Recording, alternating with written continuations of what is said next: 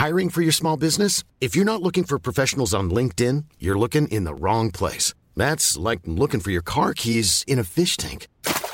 LinkedIn helps you hire professionals you can't find anywhere else, even those who aren't actively searching for a new job but might be open to the perfect role. In a given month, over 70% of LinkedIn users don't even visit other leading job sites. So start looking in the right place. With LinkedIn, you can hire professionals like a professional. Post your free job on linkedin.com slash people today.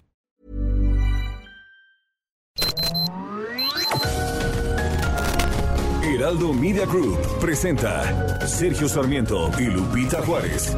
Información veraz y oportuna con un toque personal y humano. Por El Heraldo Radio, donde la H suena y ahora también se escucha.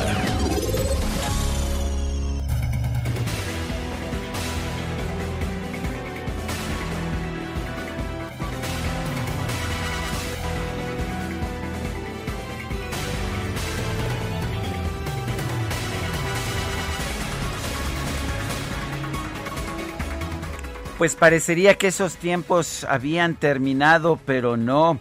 Grupos del PRI se enfrentaron este martes a golpes y con palos en las afueras de la sede nacional del partido. Seguidores del exgobernador de Oaxaca, Ulises Ruiz, estaban instalados en un plantón en las oficinas del PRI, se enfrentaron con seguidores del actual líder nacional, Alejandro Moreno. Este es el equipo de gente armada que Ulises Ruiz envió al PRI es lo que dijo Alejandro, Alejandro Moreno, donde había un evento de militantes para respaldar a la dirigencia nacional. No vamos a permitir que la violencia se apodere del PRI. A punta de balazos quieren dividirnos, no lo vamos a permitir, es lo que dijo Alejandro Moreno en su cuenta de Twitter. Y bueno, en los videos se muestra a un joven agredido quien asegura que el grupo de Ulises Ruiz llevaba palos, armas y petardos para atacar un evento pacífico en el partido. Ulises Ruiz responsabilizó en Twitter a Alejandro Moreno, a Rubén Moreira y a José Murat, así como a Israel Betanzos, de cualquier agresión que sufran los militantes que pacíficamente mantienen tomado el PRI. Esto es un asunto de política, no de golpeadores y porros. Son las 7 de la mañana, 7 de la mañana con 2 minutos. Hoy es miércoles 30 de junio del 2021, es el último día del mes de junio, es el último día también del primer semestre de 2021. Pues así calladito como ustedes quieran, se nos fue la primera mitad del año. Yo soy Sergio Sarmiento, quiero darle a usted la más cordial bienvenida a El Heraldo Radio. Lo invito a quedarse con nosotros. Aquí estará bien informado, también podrá pasar un momento agradable, ya que siempre hacemos un esfuerzo por darle a usted el lado amable de la noticia. Guadalupe Juárez, ¿cómo estás? Muy buenos días. Hola, ¿qué tal? Sergio Sarmiento, qué gusto saludarte. Buenos días para ti, amigos. Bienvenidos. Qué gusto también recibirlos esta mañana. Gracias por estar una vez más en la sintonía del Heraldo Radio. Hoy el que no estuvo tan calladito fue el empresario Carlos Lim que estuvo ayer por ahí de visita en eh, Palacio Nacional, afirmó que la línea dorada no tenía vicios ocultos, por lo que no se trata de un error de construcción. Aún así, confirmó que su empresa ayudará en la rehabilitación del tramo dañado. En el caso de la línea 12, yo estoy convencido que lo hicieron los mejores calculistas de México y si recordarán, en octubre-noviembre del 2012 se dio el visto bueno al proyecto y a lo que se había hecho con los expertos internacionales, por lo cual estoy convencido que desde su origen no tiene vicios. Tan es así que se subió el presidente de la República, el jefe de gobierno y el gobierno electo y nos invitaron a muchas personas a recorrer dos kilómetros, fue lo que recordó. Eh, fue entrevistado ahí en Palacio Nacional cuando salió de una comida a la que fue ayer con el presidente Andrés Manuel López Obrador, con quien se ha reunido ya por segunda ocasión. El ingeniero Slim reconoció que se trata de una tragedia, incluso dijo que la gente tiene derecho en reclamar, por lo que ya se están haciendo las investigaciones para saber qué fue exactamente lo que ocurrió. El eh, dueño de Grupo Carso explicó que la línea 12 dio servicio por 10 años a millones de pasajeros y periódicamente era sometida a mantenimiento incluso después de los sismos del 2017 y aclaró que será por cuenta de su empresa constructora dicha rehabilitación. Explicó que es necesario revisar la reestructura adecuada para darle factores de seguridad a lo que tiene la Ciudad de México, incluyendo el tema de sismicidad, pues se hizo esta línea antes de los nuevos parámetros establecidos, aprobados después de los sismos del 2017. Instó que se están haciendo investigaciones, insistió en que se están haciendo investigaciones para saber exactamente qué pasó, por lo que hay que esperar los resultados e iniciar la discusión. Bueno, entonces no hubo vicios, vicios ocultos. Bueno, en otros temas, ayer la Policía Estatal de Puebla eh, mandó, pues mandó patrullas y agentes del orden para tomar las instalaciones de la Universidad de las Américas Puebla.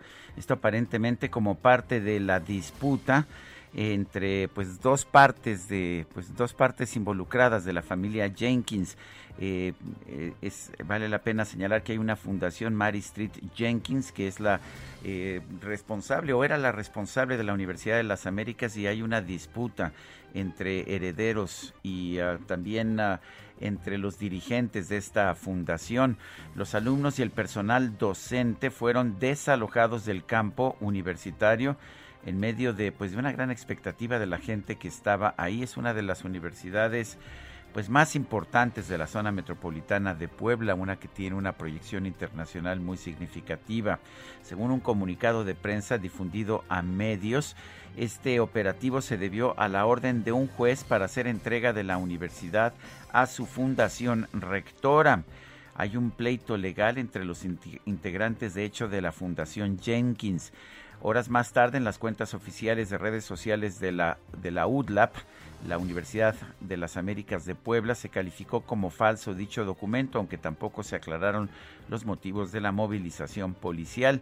En un comunicado de prensa se aseguró que el patronato legalmente constituido de la Fundación de las Américas Puebla promovió ante el Poder Judicial de la Ciudad de México un juicio ordinario civil con el propósito de recuperar los bienes del patronato de la Fundación se afirmó que la Casa de Estudios denunció un conjunto de actos delictivos de simulación y de operaciones con recursos de procedencia ilícita previamente denunciado ante la autoridad ministerial federal y local.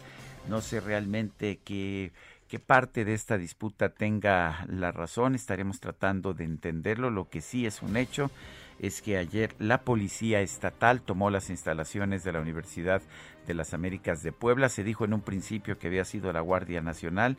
La Guardia Nacional negó haber participado y todos los videos que hay de esta toma son de la Policía Estatal de Puebla.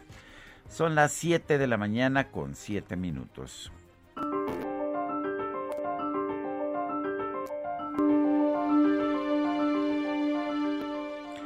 La marihuana no es una droga, es una hierba. Willie Nelson.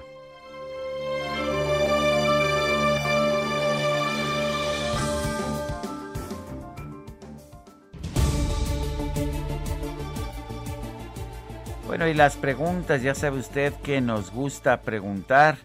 Eh, ayer ah, preguntábamos temprano en la mañana lo siguiente. ¿Usted piensa que el desabasto de medicamentos es parte de un complot golpista de la derecha? Sí, claro, nos dijo 5.5%. No, qué locura, 92.8%. Ni idea, 1.7%. Recibimos 10.454 participaciones y esta mañana ya coloqué en mi cuenta personal de Twitter, arroba Sergio Sarmiento, la siguiente pregunta.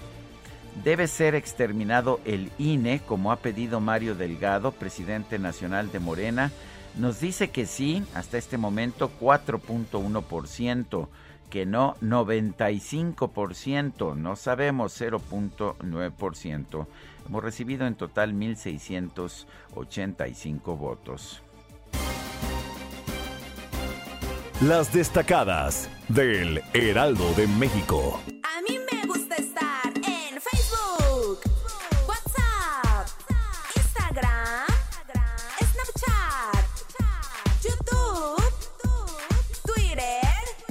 Bueno, pues en todos En lados. todos, sí. Itzel González, ¿cómo te va? Muy buenos días. ¿Qué pasa esta mañana en las destacadas? Te gusta Lupita, estar por todos amigos. lados, ¿verdad, Itzel? Mm, Nos gusta estar en todos lados, arroba Sergio Lupita, en Facebook Sergio Sarmiento y Lupita Juárez, en WhatsApp 5520109647. Estamos en todos lados, por supuesto, para brindarle la mejor información de este miércoles 30 de junio del 2021. Ya lo decía Sergio Sarmiento, se nos acaba el mes.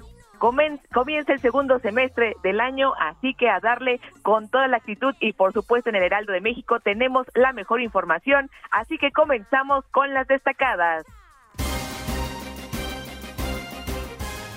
En primera plana, tramitan permisos. Cannabis atrae a 165 empresas a la espera de que se legalice su uso lúdico en el país. Firmas nacionales y extranjeras preparan su llegada para ofrecer desde papelería a base de cáñamo de la planta, aceites medicinales y hasta lubricantes sexuales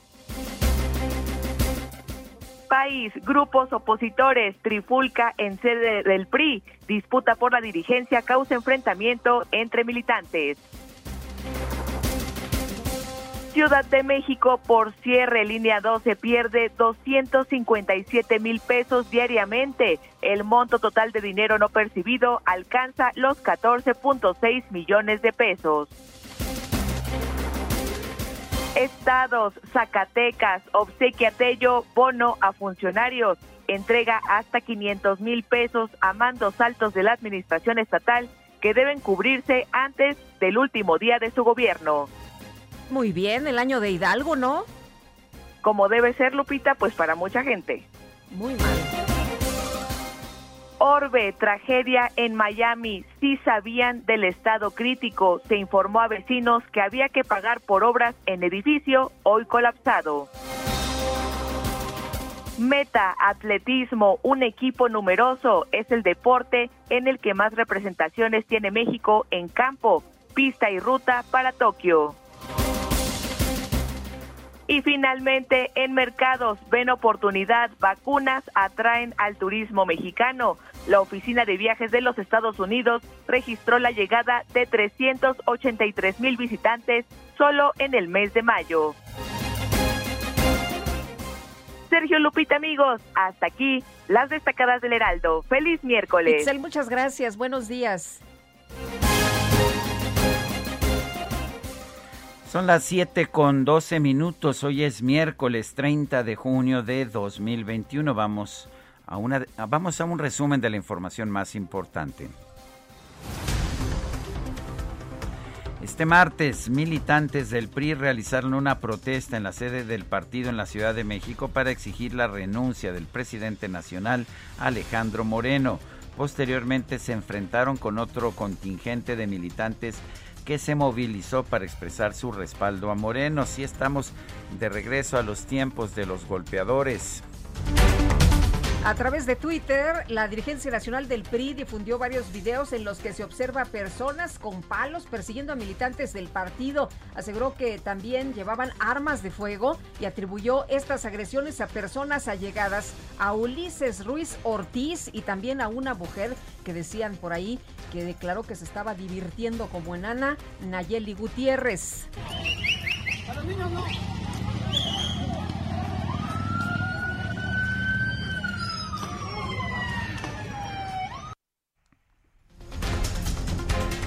Alejandro Moreno, presidente nacional del PRI, aseguró que es inadmisible el uso de la violencia contra los militantes del partido. Advirtió que Ulises Ruiz y Nayeli Gutiérrez tendrán que responder ante las autoridades. Llegaron con esas detonaciones de bala, lo responsabilizamos a ellos. Eres un cínico, eres un sinvergüenza, eres un mentiroso, Ulises Ruiz, y no vamos a permitir que ni dividas al partido ni rompas el bloque opositor, que es tu intención. Eres un lacayo, eres un mezquino, eres un esquirol de lo que estás haciendo para dividir al PRI. No te lo vamos a permitir y mañana estarán todos aquí para hacer la denuncia pública, porque ha quedado claro, acreditado ante todos los medios de comunicación, el perfil, el comportamiento que tuvieron dentro y durante la campaña, apoyando otros partidos políticos, la señora Nayeli Gutiérrez y tú. Una entrevista con eh, eh, Ulises Ruiz el día de ayer y decía, no, bueno, nosotros estamos aquí, venimos de manera pacífica, estamos pacíficamente, tomando las instalaciones del PRI pacíficamente. No, eso no lo dijo. Dijo que nada más iban a manifestarse y a exigir la renuncia de Alejandro Moreno. Bueno, y en conferencia de prensa, el dirigente estatal de Morena en Michoacán, Raúl Morón, aseguró que el gobernador Silvano Aureoles está totalmente fuera de lugar por acudir a Palacio Nacional para presentar al presidente López Obrador supuestas pruebas de vínculos entre su partido y el crimen organizado, parte de lo que nos dijo precisamente ayer que platicábamos con él. No se vale ensuciar una elección como le está haciendo, nada más porque no, fue, no fueron ellos los que definieron las michoacanas y michoacanos que fueran los que ganaran. Es una falta de respeto al pueblo de Michoacán lo que está haciendo y me parece que esto que ha dicho tiene que comprobarlo, debe comprobarlo.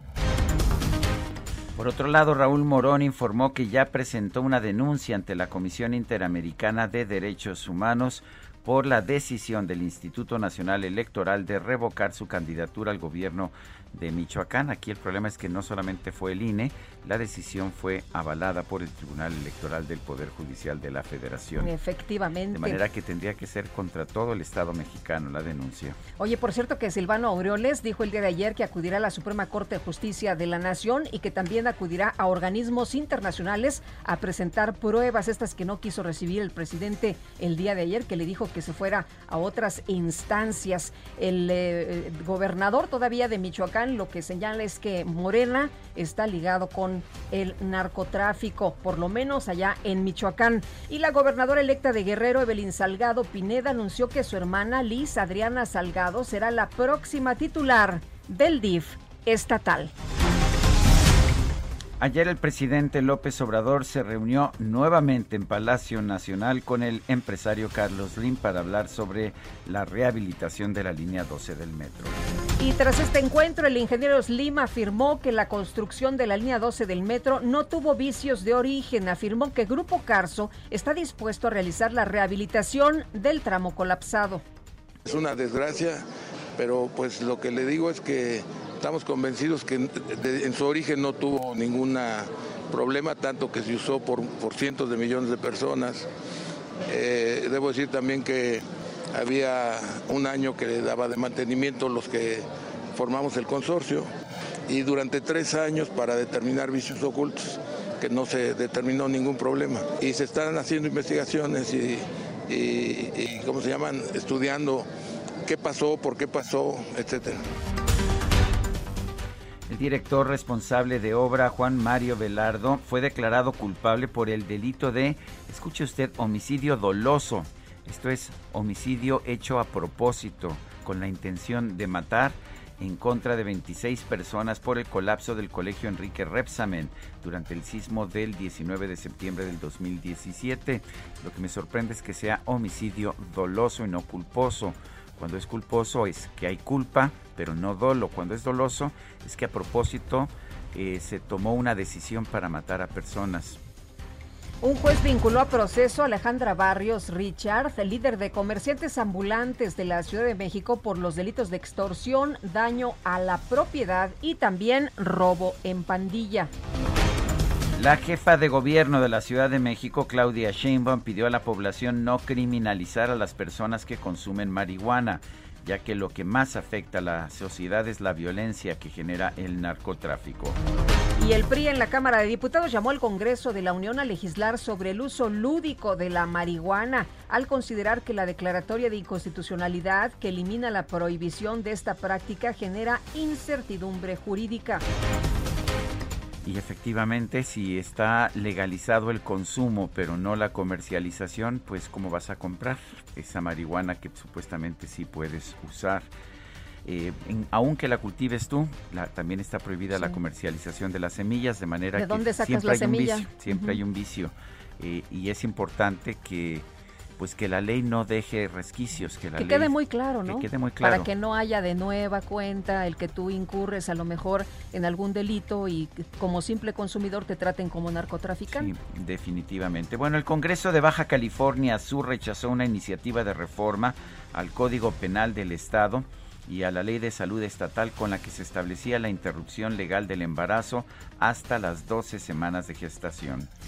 La Secretaría de Gobernación declaró la alerta de violencia de género en seis municipios de Baja California, Ensenada, Mexicali, playas de Rosarito, San Quintín, Tecate y también Tijuana. O sea, todos los municipios. Todos los muni- de Oye, es, es que de veras está la situación muy grave en materia de violencia de género, como hemos hablado una y otra vez aquí en México, pues no sé qué es lo que pasa, pero todos los días se asesina a 11 mujeres.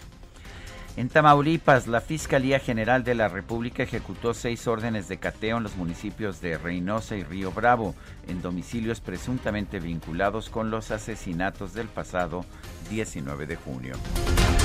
El secretario de Seguridad Pública de Nuevo León, Aldo Fassi, señaló que solo uno de los recientes casos de desaparición forzada registrados en la vía a Laredo podría haber ocurrido en su entidad. El problema es que van más de 50 personas desaparecidas en ese tramo. Bueno, y este martes fue asesinado a balazos el director de la Agencia Criminal de Investigaciones de Oaxaca, Omar Chepetla, cuando se encontraba en el municipio de San Antonio de la Cal. La Fiscalía General de Quintana Roo reportó la detención de Oscar N., presunto homicida de Ignacio Sánchez Cordero, precandidato a la presidencia municipal de Puerto Morelos. Este martes las instalaciones de la Universidad de las Américas, Puebla, fueron tomadas por elementos de la Policía Estatal para restituir la posesión jurídica y material del campus a la Fundación Universidad de las Américas, Puebla. Y Luis Ernesto Derbez, el director de la Universidad de las Américas Puebla, informó que todas las cuentas bancarias de la institución fueron bloqueadas. Sin embargo, confirmó que este miércoles va a arrancar el semestre de manera virtual. La bancada del PAN en la Comisión Permanente del Congreso presentó un punto de acuerdo para solicitar al presidente López Obrador la destitución del subsecretario de Prevención y Promoción de la Salud, Hugo López Gatel, por haber afirmado que las exigencias de medicamentos para niños con cáncer tienen fines golpistas. Por su parte, el subsecretario López Gatel denunció que los grupos de interés, escuche usted, distorsionaron sus palabras. O sea, eso que escuchó no lo escuchó Lo que bien. escuchamos, este, No. sí, nos Lo que le presentamos aquí no, no lo escuchó usted bien. Sin embargo, reconoció que la preocupación de los padres de niños con cáncer es absolutamente legítima. Pues qué bueno que por fin lo reconoce. Una cosa es lo que dije y es constatable por el video del programa El Chamuco y otra es las múltiples versiones distorsionadas que los grupos, los mismos grupos de interés hicieron distorsión. Lo que dije y lo sostengo es el fenómeno del cáncer en sí mismo es lamentable, es trágico, es doloroso. Que lo padezcan niñas y niños es doblemente doloroso o múltiplemente doloroso. Que esas mismas personas carezcan de medicamentos es también doloroso. Y en ese sentido considero absolutamente legítimo, lo he considerado siempre, lo he dicho múltiples veces, lo acaba de decir el presidente, es la postura de nuestro gobierno. Consideramos que los padres o madres o familiares de los niños con cáncer tienen una legítima razón para tener esas preocupaciones. Pues miente, ¿no? Miente porque... Yo recuerdo otras cosas. Sí. Uno dijo que no hay desabasto, que no hay desabasto real, que son 20 padres de familia que son activistas y que representan a grupos golpistas. Desde el principio que empezó este movimiento, este reclamo de los padres de familia para exigir los medicamentos, él dijo que pues atrás de esto había un movimiento de partidos políticos y que los padres eran pseudopadres. Eso es lo que siempre ha dicho y siempre ha dicho que no hay desabasto. Hasta que lo dijo el presidente, ¿no? Bueno, el presidente dijo que no había desabasto hasta que después dijo que sí había desabasto y que íbamos a comprar los medicamentos en el exterior, que ya se iba a resolver y todas las semanas nos dice que ya la semana próxima ya van a tener los medicamentos.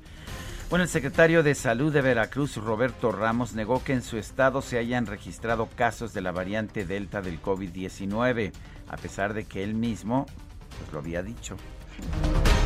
La Secretaría de Salud Federal informó que Birmex puso en marcha el envasado simulado de la vacuna contra COVID-19 Sputnik B en México para someter el proceso a la verificación de la Comisión Federal para la Protección contra Riesgos Sanitarios.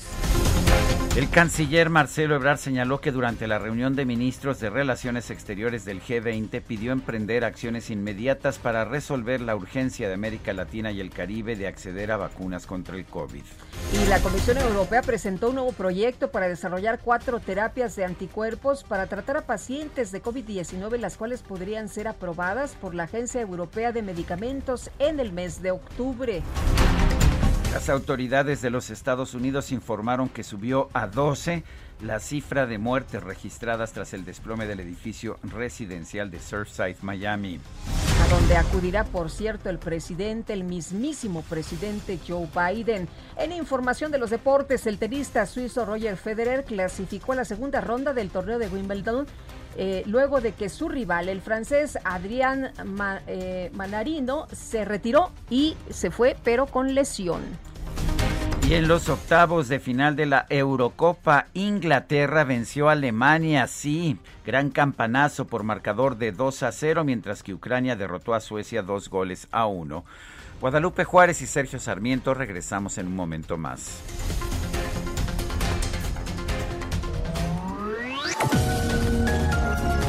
Sergio Sarmiento y Lupita Juárez quieren conocer tu opinión, tus comentarios o simplemente envía un saludo para ser más cálida esta mañana. Envía tus mensajes al WhatsApp 5520 109647. Heraldo Radio. Continuamos con Sergio Sarmiento y Lupita Juárez por El Heraldo Radio.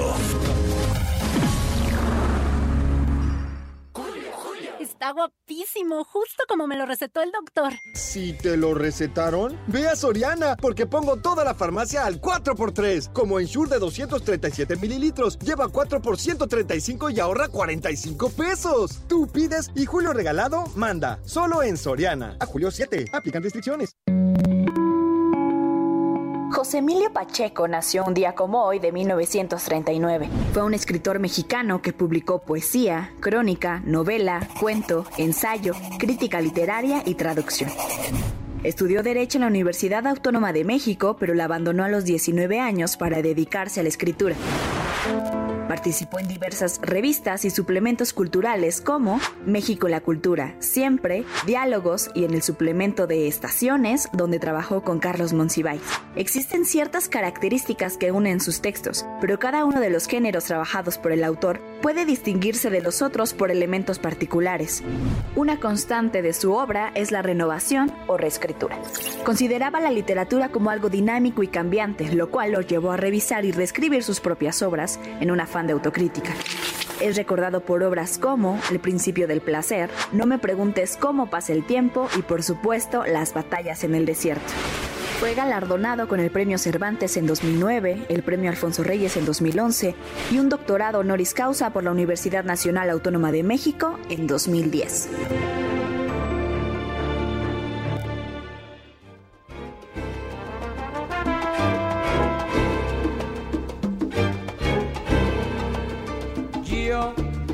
Soy el cantante que hoy han venido a escuchar. Sí, Lupita, no solamente el cantante, sino el cantante de los cantantes. Escucha. A ustedes voy a brindar. No, mejor bailo. Y canto a la vida. Esto, de risas y penas. Héctor Lavoe.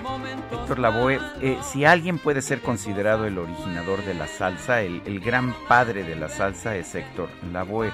Hubo muchos con él, eh, Willy Colón, por supuesto, Rubén Blades, todo el grupo de productores de Fania, de la disquera Fania, pero realmente la voz, ¿sí? así le llamaban, el cantante a veces, la voz fue Héctor Lavoe.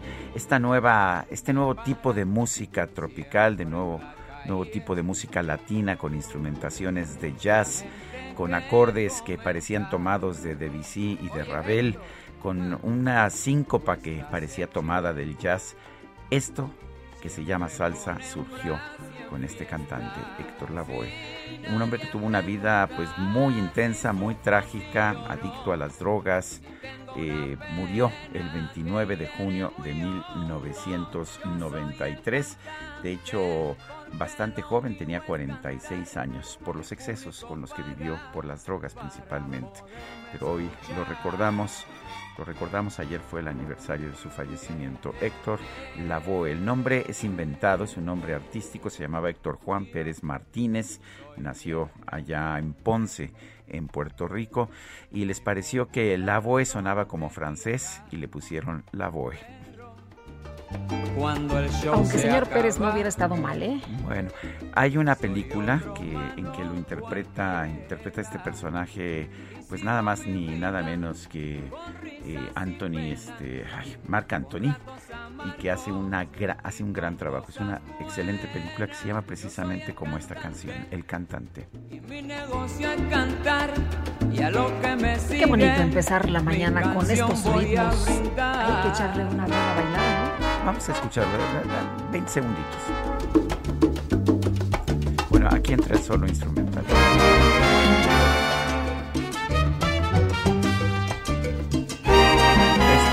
Tomado de música cubana, pero mucho, mucho de la síncopa, mucho de la instrumentación es de jazz. Bueno, pues vamos, vamos con Tenemos las llamadas de mensajes, nuestro público. sí, mensajes. tenemos mensajes esta mañana. Excelente día, Sergio Lupita, y para todo el equipo de trabajo, saludos afectuosos desde Tequisquiapa. Soy Patricia. Una pregunta: ¿cuántas personas son en el equipo de trabajo? Depende qué nos vaya a mandar. Mm, bueno, Bueno, somos ¿cuántos somos- somos? A ver, es que está el equipo de, de- está el equipo de producción y está el equipo de cabina. En el equipo de producción somos cinco eh, y nosotros dos in- somos cinco más dos y mi Quique y Adrián que son el, el equipo de cabina que son parte de la producción, pero es la producción que está con la cabina del Heraldo Radio y los que producen el programa encabezados por Carla Ruiz, pues somos son cinco y dos que estamos al aire. Eh, usted está al aire, ¿verdad, Guadalupe Juárez? Al aire. Al aire. En este momento. Bueno. ¿Sí? ¿Me escuchas? Sí. Bueno, bueno. Bueno, pues sí, somos, ese es el equipo. Eh, Amy Shehoa dice, si es un derecho meternos, si, si es un derecho meternos lo que se nos antoje, ya nos van a devolver las áreas de fumar y los aleros en las mesas de los restaurantes a la congruencia. Saludos cariñosos. Que lo tratan a uno como niño, ¿no? Pues así es. ¿Cuánta sal quieres? Pues la que tú Pues la que yo quiera ponerle, Consideres, ¿no? ¿no? Efectivamente. Pero- ¿Y sabes cuáles han sido las consecuencias, las consecuencias de no tener el salero en la mesa en términos de consumo de, de sal? Absolutamente nada. Absolutamente nada. Pues todo el mundo sigue comiendo como, Pues como siempre como acostumbra. siempre. En fin. Bueno, eh, vamos a, a otros a otros temas esta mañana y Carla nos avisa con qué seguimos. Bueno, vamos. Esta mañana el presidente de la República dio el banderazo para la sección ¿Quién es quién? en las mentiras de la semana. Ana Elizabeth García Vilchis va a ser la, la presentadora. Sí, por supuesto. primero habían pensado en Genaro Villamil y de acuerdo con algunas versiones periodísticas se eh, decantó por una mujer, en este caso Ana Elizabeth García Vilchis. Dice que no va a buscar censurar a periodistas ni a medios, ¿eh? Ah, sí, entonces eh, lo, va, lo va a presentar nada más para, di- para diversión del público. ¿Quién es quién? bueno, vamos a ver, vamos a ver qué dijo el presidente. Ante el uso doloso y negligente de la información, la respuesta del Gobierno de la República de ninguna manera será perseguir ni censurar a periodistas y medios. Por el contrario, se trata de informar con la verdad para que el pueblo de México pueda ejercer su derecho al acceso a la información que le permita formar un criterio con certidumbre. Pues ahí está lo que, lo que dice precisamente la que va a ser presentadora. Esto, recuerde usted que la mañanera es como un show de televisión y pues tiene sus presentadoras y presentadores de sección, en este caso Ana Elizabeth García Vilchis, que presentará esta sección de quién es quién en los medios. Para para que la gente se forme un criterio con certidumbre es lo que nos adelanta esta em, pues eh, encargada de el quién es quién, Ana Elizabeth García Vilchis. Bueno, en otras informaciones, policías estatales de manera sorprendente el día de ayer tomaron las instalaciones de la Universidad de las Américas de Puebla, ubicada en el municipio de San Andrés Cholula, en medio de una confrontación. Intentaron desalojar al personal y embargar los bienes inmuebles, pero quien tiene todos los detalles es Claudia Espinosa. ¿Qué tal, Claudia? Cuéntanos, buenos días. Así es, los saludo con gusto desde Puebla a ustedes y a los amigos del Heraldo Media Group. Pues como lo mencioné ayer, eh, justamente en respuesta a una orden de desalojo que emitió el juzgado eh, segundo de distrito en materia civil radicado en eh, Cholula a cargo de su titular José Cuauhtémoc Blasquez Guevara, pues elementos de la Secretaría de Seguridad Pública Estatal llegaron con peritos judiciales para tomar las instalaciones de la Universidad de las Américas de Puebla con este mandato de orden de desalojo. Se realizó todo un operativo un poquito antes del mediodía en un eh, despliegue pues una cantidad importante de elementos de seguridad por eh, justamente un juicio contencioso radicado en la sala eh, superior del Tribunal Federal de Justicia Administrativa en la segunda sección de esta sala y que se remite desde principios del mes de mayo donde bueno pues se establece que parte de esta fundación de la Universidad de las Américas no pues, cumplió con el objeto social de que había sido creada ni tampoco con entregar eh, las instalaciones, por lo que se determinó esta orden de desalojo. Hay que señalar que hasta estos momentos pues se mantiene la vigilancia eh, policíaca. Esto eh, deriva obviamente de diversos recursos legales entre los mismos integrantes de la Fundación Mary Street Jenkins que pues están peleando por el control de esta fundación y de la universidad, por lo tanto. Es una demanda interpuesta por Guillermo Jenkins de Landa. Hay que comentar que en el transcurso de la tarde el mismo rector de la Casa de Estudios, Luis Ernesto Derbez, calificó este ingreso de la fuerza pública como un atentado a los derechos sanitarios y humanos al tomar el control de la Casa de Estudios. Indicó que existe un amparo radicado en autoridades federales para evitar esta toma y que fue ignorado por el juzgado eh, civil y las fuerzas políticas, por lo que están analizando qué recurso legal podrían eh, interponer para poder recuperar obviamente las instalaciones. ¿Qué se ha establecido hasta el momento? Bueno, pues el control lo tienen en este momento las autoridades eh, civiles a través de esta primera denuncia de parte del patronato. Hay un recurso que se está revisando de carácter federal y ayer el rector señalaba que, bueno, pues todo el control de la institución ya está a cargo de estas autoridades que regresaron. Sin embargo, se está buscando garantizar el seguimiento de los programas académicos. Ya había clases presenciales para algunos alumnos y estas han sido suspendidas, se ha informado a través de los canales oficiales de la universidad, serán a través del sistema a distancia, no presenciales, y pues está en espera de lo que las autoridades judiciales eh, federales puedan determinar. Hay que comentar que hay un eh, amparo que remitía el, rector eh, Luis Ernesto Deber en el juzgado primero de distrito, el número 613 diagonal 2021, que es el que está en proceso de revisión. Este día estaremos muy pendientes de qué sucede, pero por el momento, ¿qué pasa? La Secretaría de Seguridad Pública Estatal mantiene el control de esta universidad y se está en espera de finalmente que pudiera llegar un nuevo patrono de la fundación a nombre de Horacio Magaña Martínez o si esto es invalidado por autoridades federales. Hay dos investigaciones más, una en la CGR por eh, pues eh, un eh, delito de recursos de procedencia ilícita y falsificación y otra más radicada la Fiscalía General de Puebla que tiene que ver con eh, falsificación de documentos. Estas dos siguen su proceso y no están directamente relacionadas con lo que pasó ayer. Lo que pasó ayer es producto de una demanda de carácter eh, civil y bueno, es la situación que impera en estos momentos. Muy bien, muchas gracias, Claudia. Muy buen día. Buenos días. A través de Twitter, la dirigencia nacional del PRI difundió varios videos en los que se observa personas con palos persiguiendo a militantes del partido atribuyó estas agresiones a personas allegadas a Ulises Ruiz y a Nayeli Gutiérrez. ¿Qué dice a esto Ulises Ruiz, el exgobernador de Oaxaca? Vamos a preguntarle, lo tenemos en la línea telefónica. Ulises Ruiz, buenos días, gracias por tomar esta llamada. Al contrario, don Sergio, muchas gracias. Eh, ¿Son golpeadores estas personas que pues que ayer se enfrentaron a otros grupos de priistas? No, Sergio, mira, tenemos un plantón en el Comité Ejecutivo Nacional en la parte de afuera, no, no entramos a las instalaciones, no hay gente secuestrada, como dice Alejandro Moreno. Quien quiere salir del PRI puede salir sin ningún problema. De hecho, los guardias que cuidaban las puertas del Comité Nacional ayer se retiraron en Santa Paz.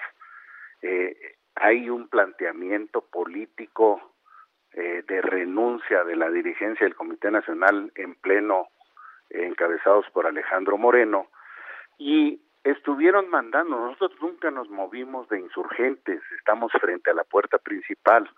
Por la tarde, estuvimos desde la mañana, toda la tarde, y por la tarde empezaron a llegar grupos de Cuauhtémoc Gutiérrez. Todos sabemos cómo actúa Cuauhtémoc Gutiérrez, incluso ahorita está huyendo porque tiene órdenes de aprehensión, es un porro, usa grupos porriles, y esos son los grupos que estuvieron llegando al Comité Nacional para tratar de provocar. Ahí están las filmaciones. Alejandro Moreno ha dicho que ha presentado las denuncias, que se proceda contra los que hicieron estos lamentables accidentes. Yo no acepto de ninguna manera ni hago este tipo de eventos y este tipo de señalamientos. Ahí están, te repito. Bueno, él, te, eh, señala directamente, Ulises, eh, dice que pusieron cadenas, que no dejaban salir a los trabajadores, que llevaste golpeadores, que incluso sacaron a relucir armas de fuego y que había personas lesionadas por arma de fuego.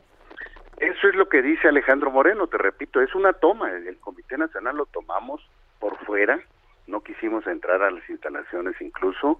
Hay un planteamiento político de por qué la toma del Comité Ejecutivo Nacional. ¿Tú quieres que renuncie Alejandro Moreno? Y ellos responden con, con grupos de Cuauhtémoc Gutiérrez para agredirnos en el plantón.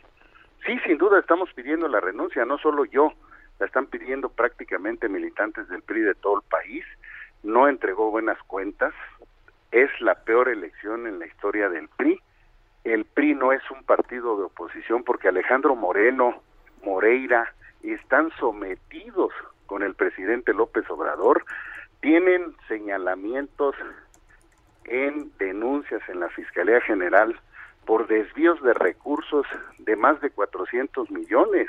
Entonces, es muy cómodo para el presidente o votan en la Cámara o vote, así de simple.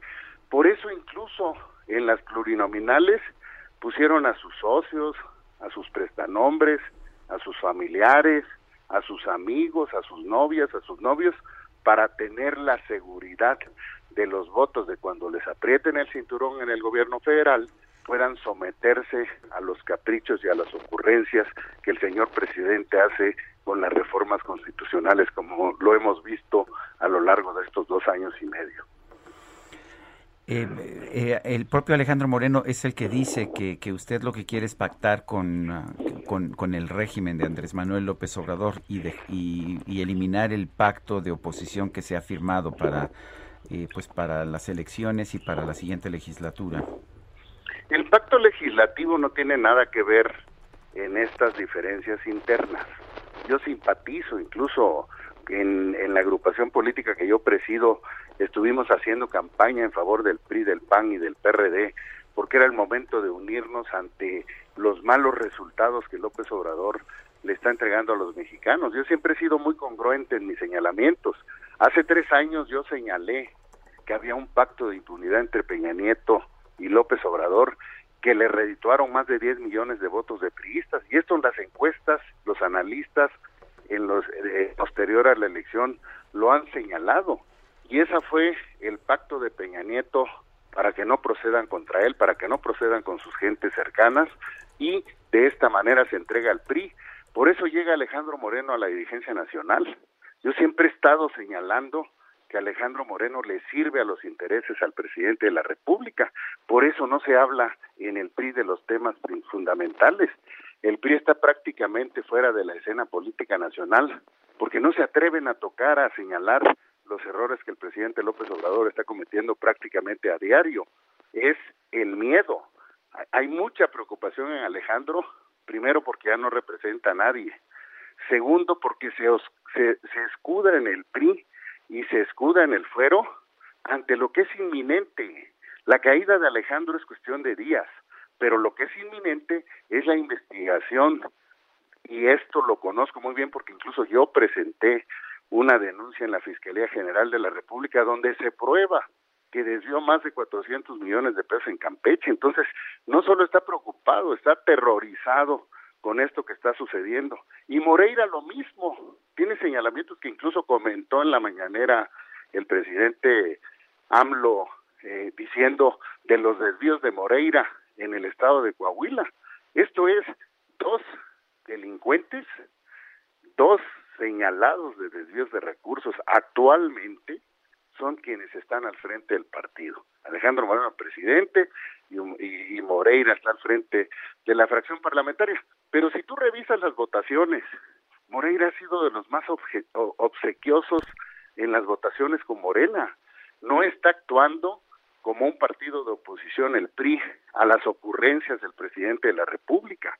Y estoy seguro que van a traicionar al pacto legislativo. Te repito, yo simpatizo con este bloque PRI-PAN-PRD e incluso hemos estado planteando el construir un frente nacional para enfrentar, para competir en las elecciones del 2024 todos unidos y vencer al candidato que imponga López Obrador en Morena. Ulises, eh, Alejandro Moreno dice que a él lo eligió más de un millón de militantes y que no se va a ir hasta que le toque, que es, eh, me parece, en 2023. Es una elección que fue simulada. Mira, a mí no me dejaron participar que porque no reunía los requisitos. Bueno, te entrevistamos varias veces, ¿no? Con motivo de esta elección. Fui diputado local, federal, senador y gobernador, presidente del PRI, delegado del PRI en 30 estados de la República, etcétera. Sin embargo, metieron los candados para eliminarme. Sabían que les podía ganar el proceso interno. Narro renuncia por las prácticas fraudulentas y el abultamiento de los padrones. Ivonne Ortega renuncia. Ese es el saldo, esa es la dirigencia de Alito.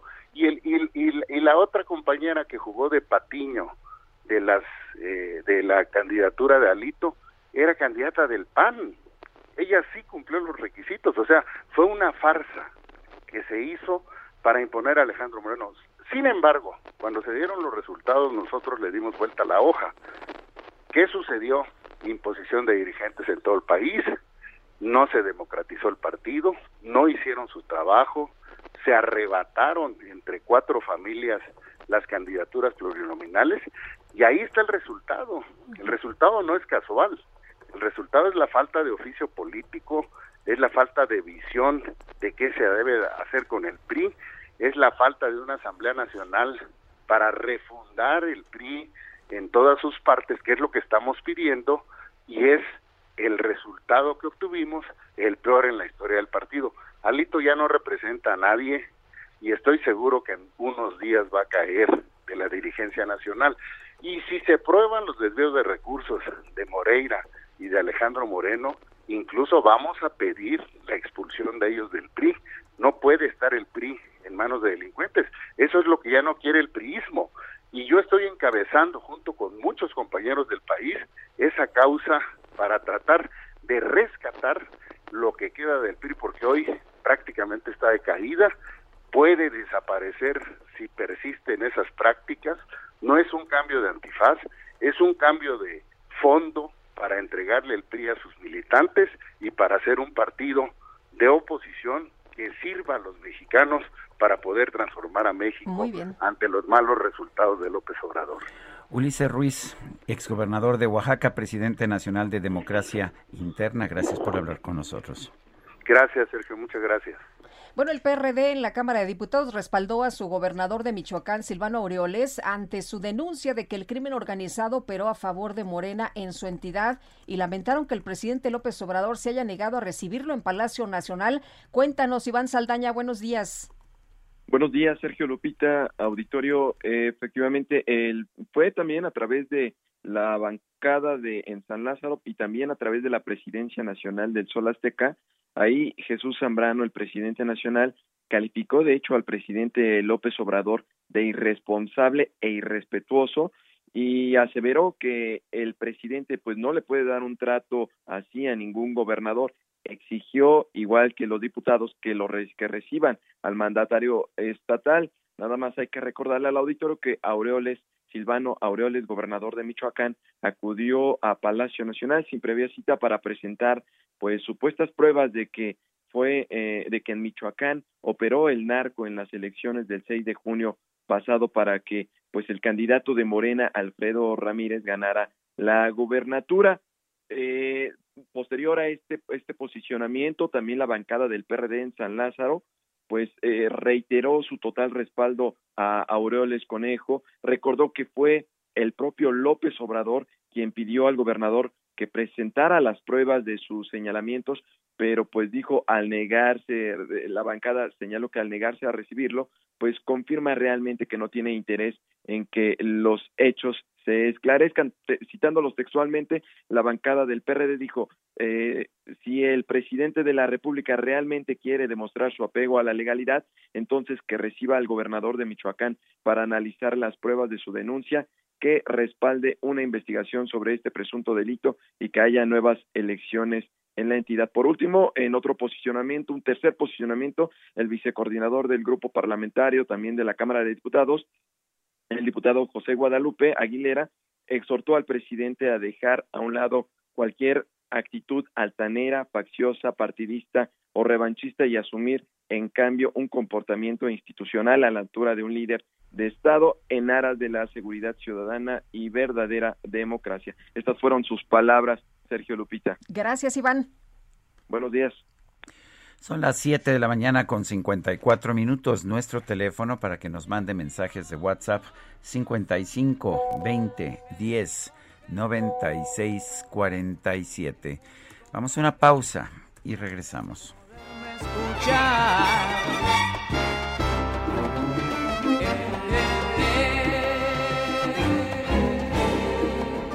Yo soy el cantante, donde quiera, pero cuando el show se acaba, soy otro humano cualquiera y sigo mi vida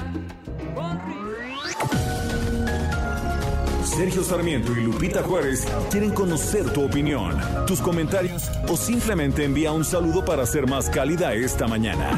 Envía tus mensajes al WhatsApp 5520 109647. Heraldo Radio, la HCB se comparte, se ve y ahora también se escucha. Continuamos con Sergio Sarmiento y Lupita Juárez por El Heraldo Radio.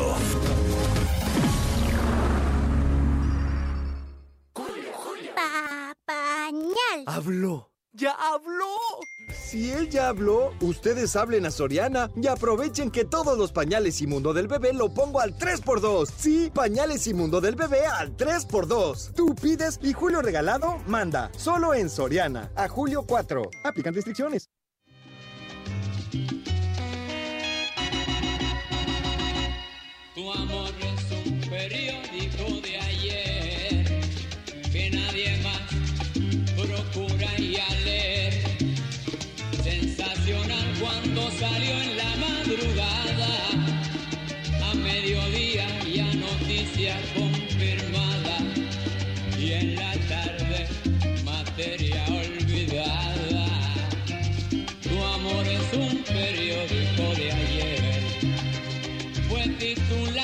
alcanzó página entera. Por eso ya te conocen donde quiera. Tu nombre ha sido un recorte que guardé.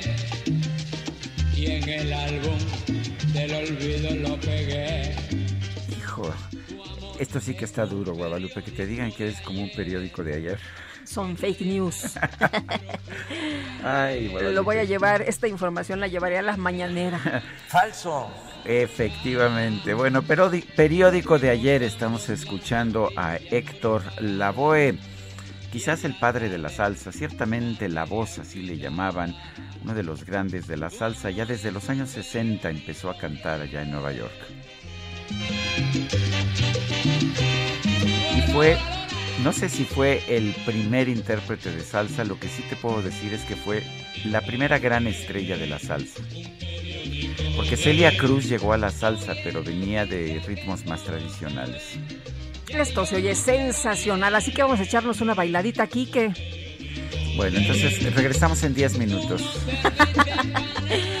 Oye, tenemos mensajes, tenemos mensajes. Dice una persona al auditorio, buenos días, les envío un abrazote desde la Universidad de la Policía en el desierto de los Leones, Armando Nicasio, a la orden. Muchas gracias, Armando Nicasio. Me gusta esta Universidad de la Policía donde, pues, eh, ya sabes, se capacita a los elementos. Alguna vez el doctor Mondragón, que era jefe de la policía, me permitió ir a visitar esta universidad. Y quiero mandarle un fuerte abrazo, de hecho, al doctor Mondragón. Eh, no sé si nos está escuchando, pero pues me hablaban muy bien de él, este que ahí va todavía todos los sábados a desayunar a un restaurante ahí por por San Jerónimo, este ¿En la moto? Mm, creo que ya no están dando en moto, ya sabes que él y yo somos muy de motos y no sé nos gustaba ese tema. En realidad nunca salimos a andar juntos, pero a los dos nos A mí me debe mucho una vuelta. En, en En la moto. moto, sí. Bueno, vamos a ver si lo buscamos para que nos la dé. Que los políticos dicen cosas que no dicen, que nosotros no entendemos, influenciados por la prensa amarillista. Todo esto me recuerda ese poema de José Agustín Goitidola. No sé si sea Goitizola, el Será lobito bueno. El lobito bueno en la versión de Paco Ibáñez. Buen día y saludos a Sergio, Lupita y a todo el equipo. Soco Rodríguez. Doña Soco, un abrazo. Oye, y me dice otra persona, Lupita y Sergio, por favor, ayúdame. Soy María Luisa Calvillo Núñez. Mi último cobro de la pensión que recibo de parte del gobierno fue el 23 de enero del 2021. Dejaron de dármelo, no sé por qué. Eh, nos deja la, la dirección y dice que pasaba una persona el bienestar, pero dejó de hacerlo desde marzo. Y también maestros, maestros pensionados de Zacatecas nos dicen cómo es posible que el gobernador de Zacatecas, Alejandro Tello, autorice salarios para secretarios, subsecretarios y directores generales de su administración, un bono extraordinario de fin de sexenio que equivale a entre 300 y 500 mil pesos y a ellos no les han depositado la segunda quincena de diciembre. ¿Qué tal? ¿Diciembre? Sí, diciembre, enero, febrero, marzo, abril, mayo, junio. Los profesores no tienen su quincena desde diciembre, pero ¿qué tal los eh, jefazos ahí del gobierno de Zacatecas? Esos iban a recibir su bono. Pues claro, es el año de Hidalgo. Son las ocho con cinco minutos. El pronóstico del tiempo. Sergio Sarmiento y Lupita Juárez. Bueno, Alex Ramírez, meteorólogo del Servicio Meteorológico Nacional de la Conagua, cuéntanos cómo nos va a tratar el clima. Hola, ¿qué tal? Muy buenos días, Sergio y Lupita. Les mando un saludo a ustedes y a la gente que nos escucha. Y bueno, pues comentarles que hoy amanecimos con varias zonas de lluvias en gran parte del país. Esto es debido a que tenemos varios sistemas que están afectando el territorio nacional. Tenemos un canal de baja presión sobre el interior del país en interacción con inestabilidad atmosférica superior. También tenemos el paso de la onda tropical número 6 que recorrerá el sur de la República Mexicana, así como la onda tropical número 7 que se aproximará a la península de Yucatán. Y finalmente tenemos a la tormenta tropical Enrique, la cual localiza su centro a 55 kilómetros al este-noreste de La Paz, en Baja California Sur, y se prevé impacte sobre dicho estado en el transcurso de este día. Y bueno, estos sistemas ocasionarán eh, lluvias puntuales intensas, esto es de 75 a 150 milímetros en San Luis Potosí, Puebla, Veracruz, Tabasco, Oaxaca Chiapas. Lluvias muy fuertes en Baja California Sur, Sonora, Sinaloa, Chihuahua, Durango, Tamaulipas, en el Estado de México, Hidalgo, Morelos, Nayarit y Guerrero. Y lluvias puntuales fuertes en la Ciudad de México, Tlaxcala, eh, Querétaro, Guanajuato, Coahuila, Nuevo León, Zacatecas, Aguascalientes, Jalisco, Michoacán, Campeche y Quintana Roo. Además, se pronostican vientos con rachas de 60 a 70 kilómetros sobre hora en el Golfo de California, Baja California Sur y en la costa de Sonora, y un oleaje de 1 a 3 metros de altura en Baja California Sur y Sinaloa. Y bueno, finalmente para la Ciudad de México se pronostica cielo nublado la mayor parte del día, con lloviznas durante la mañana, mientras que por la tarde y noche la probabilidad será de lluvias puntuales fuertes con descargas eléctricas y posible caída de granizo. La temperatura máxima será de 21 a 23 grados centígrados y la mínima para mañana será de 13 a 15 grados. Este fue el pronóstico meteorológico para este día. Alex, muchas gracias.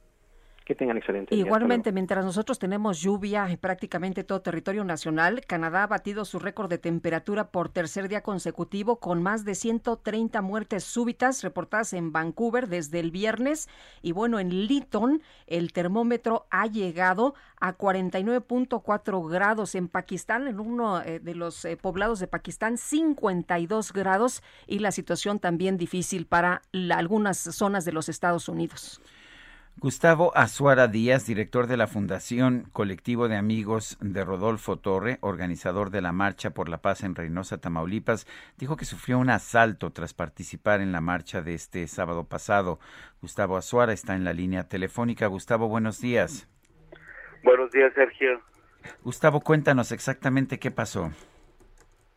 Eh, sí, como comento, del este sábado tuvimos lo que es eh, la marcha por la paz eh, de aquí de, de Reynosa. Eh, por lo sucedido anteriormente el día 19 de junio la masacre donde 15 personas murieron desgraciadamente. Y todo bien marchaba muy bien perfectamente bien lo que la marcha. Se terminó bien todos nos despedimos y habíamos avisado que posteriormente a lo mejor realizábamos la marcha correspondiente que, que hacemos cada año, que es de la celebramos el 21 de septiembre, Día Mundial de la Paz.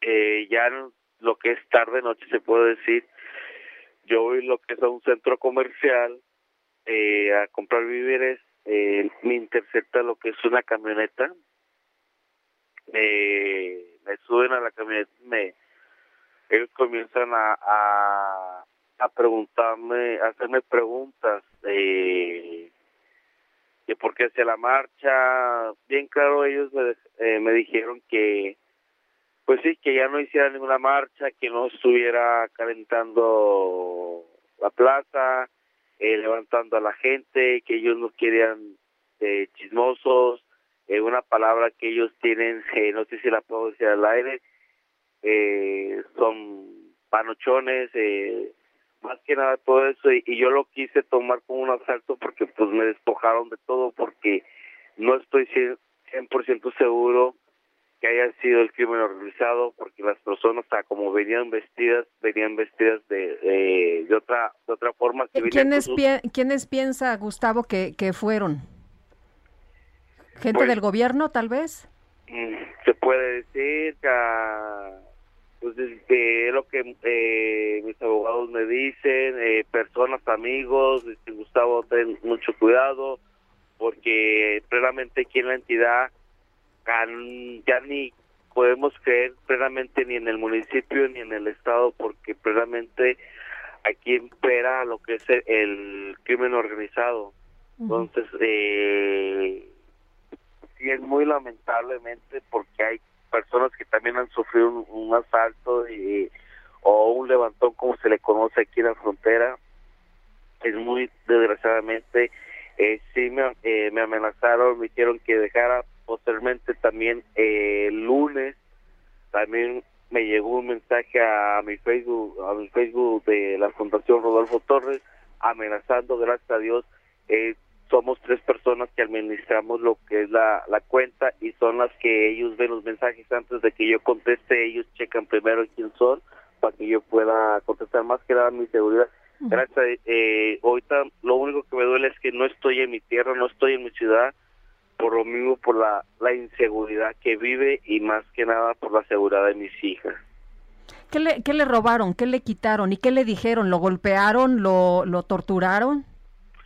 Gracias a Dios no me hicieron nada, no me no me pegaron únicamente como se le conoce acá, me dieron un zape nada más, eh, me eh, despojaron de mi vestimenta, mi ropa, mi calzado, eh, mis pertenencias, mis documentaciones, eh, mi teléfono móvil, uh, me lo quitaron donde pues yo transmitía, tenía mucha información de personas eh, que ayudo, de las personas que yo iba a ayudar en, en el caso de, de, dos personas que estaban detenidas injustamente que, que son los que están presentando como eh, presuntos eh, que ellos participaron en esta en, en, esta masacre del día 19 Estas, estos familiares ellos tienen eh, su boletín de búsqueda eh, meses atrás nada que ver eh, yo había defendido este caso, que las autoridades volvieran a ver, que se checaran bien, que se checaran esas, esas, estas personas.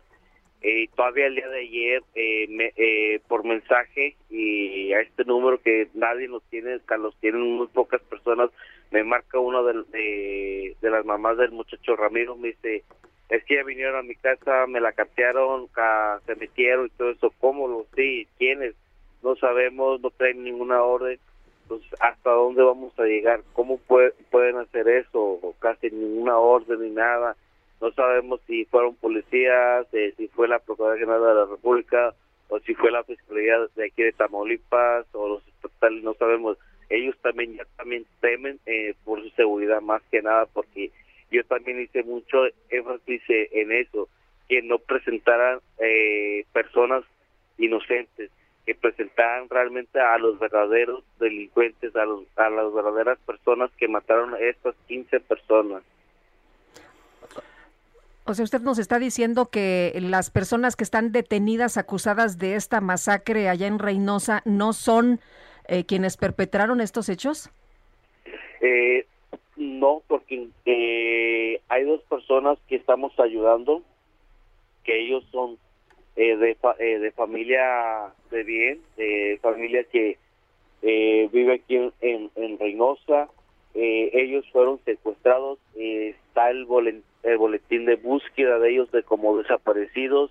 Ellos estaban secuestrados al momento de, de que Carl López ellos hicieran su trabajo, que detuvieran a esas personas y a ellos los presentaron como eh, delincuentes, como personas eh, intelectuales sobre esta masacre.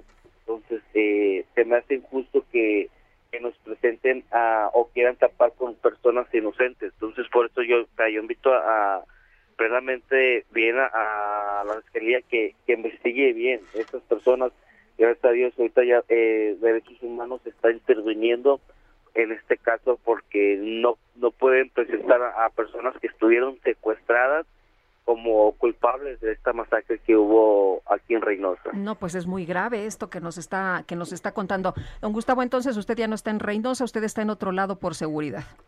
Así es, yo ya no me encuentro en la ciudad de Reynosa. Me duele porque yo, yo ese, ese mismo día domingo, eh, yo había, mi cuenta de Facebook, eh, yo había hecho un comentario, puse eh, que yo no iba a eh, no me iba a, cansar, que iba a alzar la voz, iba a ayudar a las personas, más que nada a las personas eh, que perdieron eh, la vida, a sus familiares, a las personas que han tenido y que han sido víctimas de un secuestro, de un femicidio, de un asalto, de un robo, para que se acreditaran todos y que ya no quería yo más muertes inocentes aquí en Reynosa, porque ya estamos hartos de, de tanta violencia que cada día se vive aquí- se vive en Reynosa. Muy bien, don Gustavo, gracias por platicar con nosotros esta mañana. Muy buenos días.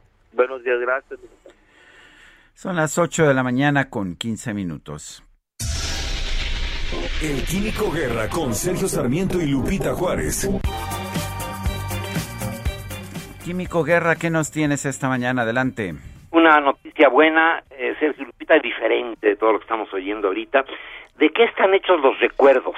Las sociedades pues tienen que recordar, ¿verdad? Se supone que aprendemos de la historia, pero muchas veces no, y tenemos recuerdos a veces eh, muy lejanos y recuerdos recientes y algunos de ellos que olvidamos.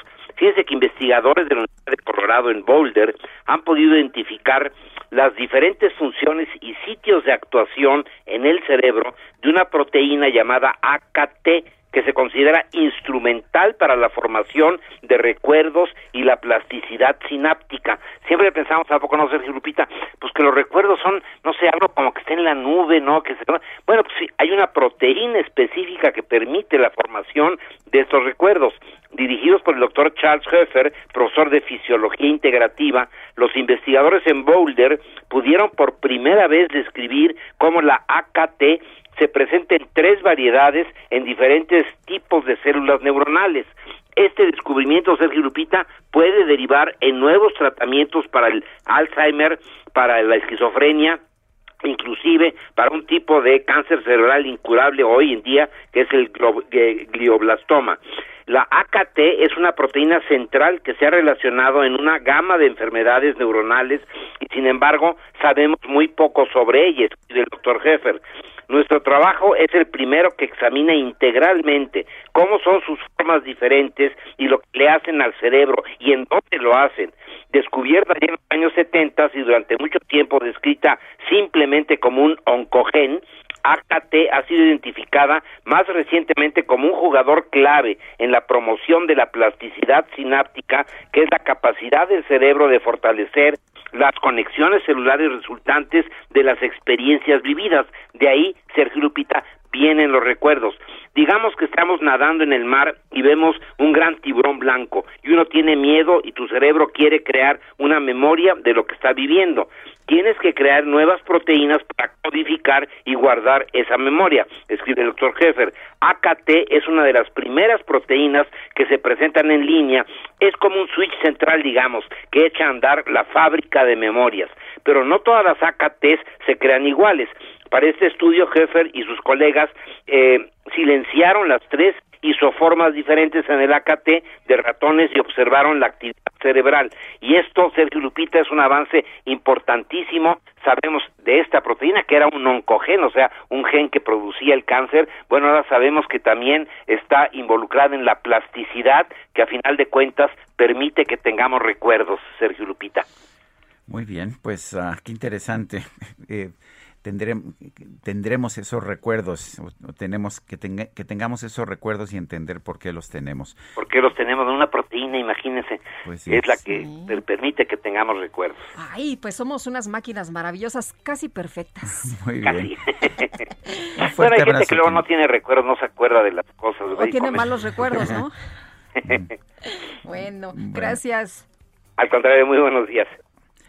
Son las 8 de la mañana con 19 minutos. Llegó a México el eh, granel de la sustancia activa de la vacuna anticovid Sputnik 5, pero Gerardo Suárez, tú nos tienes toda la información, cuéntanos. Muy buenos días, Sergio y Lupita. Por primera vez, México recibió un cargamento de la sustancia activa de Sputnik B, el cual será el cual será utilizado para realizar pruebas de envasado en nuestro país de esta vacuna contra la COVID-19. La compañía paraestatal Birmex recibió este granel de la sustancia activa ayer como parte de un acuerdo firmado con Rusia para envasar esta vacuna Sputnik B en nuestro país, con la finalidad de agilizar la disponibilidad de este producto biológico.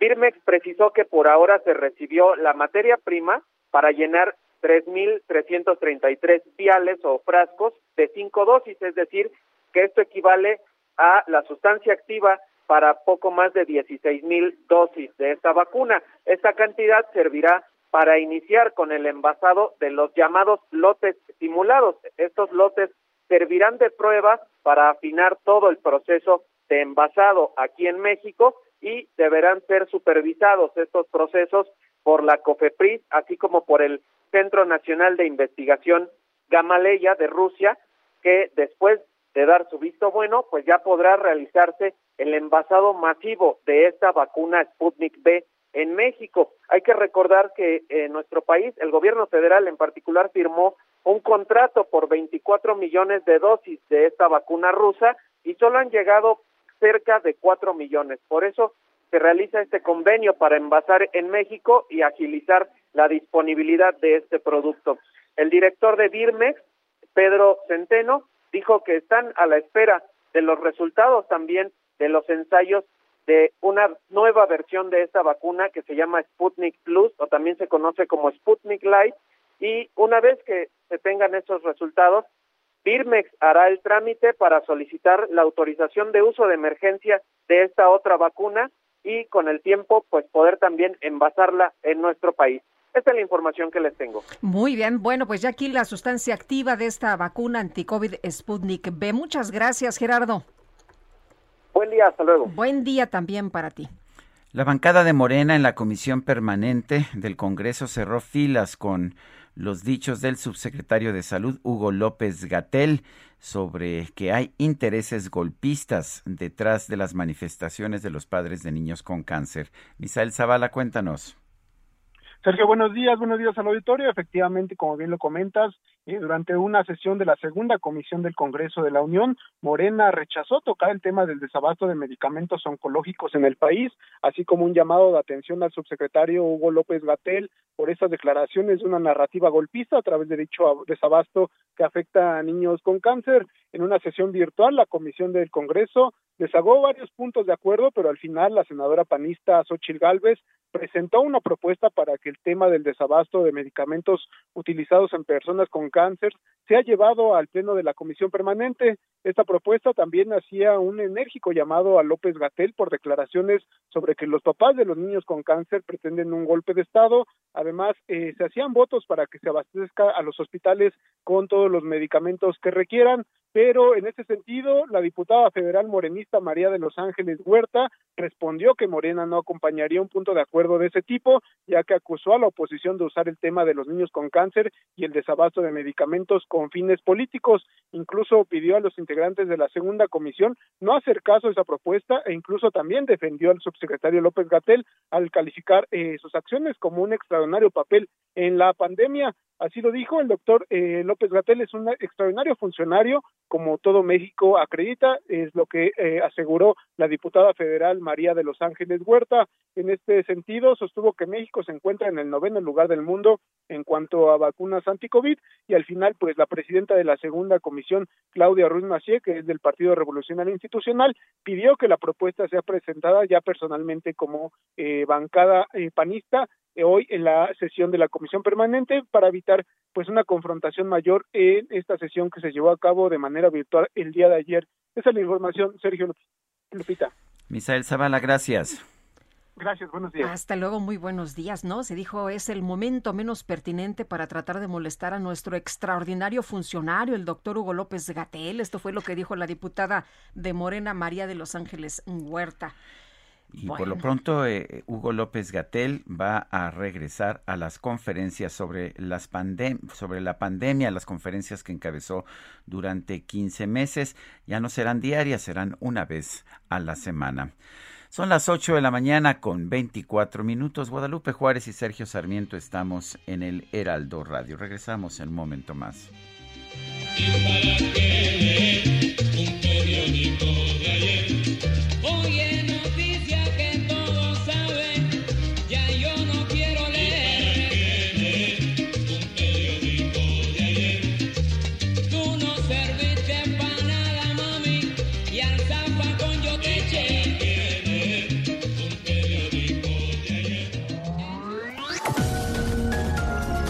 Sergio Sarmiento y Lupita Juárez quieren conocer tu opinión, tus comentarios o simplemente envía un saludo para ser más cálida esta mañana. Envía tus mensajes al WhatsApp 5520 109647. Heraldo Radio, la HCL se comparte, se ve y ahora también se escucha. Continuamos con Sergio Sarmiento y Lupita Juárez por El Heraldo Radio.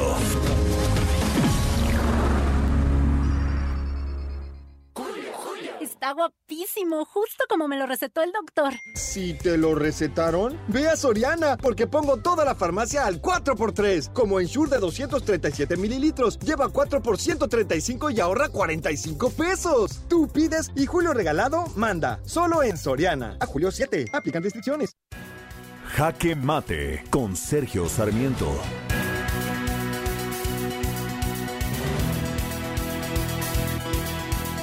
Uno habría pensado que ya habrían terminado los tiempos en que las dirigencias de los partidos se dirimían a golpes y a palos en enfrentamientos entre grupos de golpeadores. Sin embargo, parece que pues el PRI sigue añorando los viejos tiempos. Ayer vimos un enfrentamiento entre simpatizantes de Alejandro Moreno, el presidente nacional del partido, y los leales a Ulises, a Ulises Ruiz, el exgobernador de Oaxaca, a quien no se le permitió contender por la presidencia nacional del partido. Según nos cuenta Ulises Ruiz, quienes llegaron a golpear a su grupo, que ha tomado, de hecho, que ha establecido un plantón eh, en las oficinas de en las oficinas del PRI allá en la calle de Insurgentes. Quienes llegaron a golpear son eh, parte del grupo de Cuauhtémoc Gutiérrez. Cuauhtémoc Gutiérrez ha sido durante mucho tiempo el gran cacique del PRI en la Ciudad de México. Su fortuna y su poder surgieron del control que tenía de la basura capitalina y bueno, pues sabemos que durante un tiempo él fue quien mantuvo, quien financió, quien mantuvo con vida al PRI en la capital de la ciudad. El problema es que esto está significando un debilitamiento notable del PRI a nivel nacional.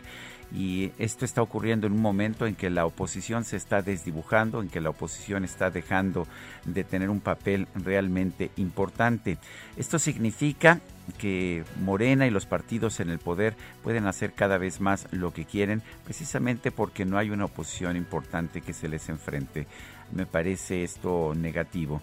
Los grandes estadistas de la historia, los políticos eh, notables como Felipe González, quien fue presidente del gobierno español, eh, Margaret Thatcher allá en Inglaterra, Tony Blair, siempre hablaron de la importancia de tener una buena oposición para poder tomar medidas adecuadas para el bien del país. En México, si no tenemos una oposición, si esta se desdibuja, no, lamentablemente no vamos a tener tampoco un buen gobierno. Yo soy Sergio Sarmiento y lo invito a reflexionar.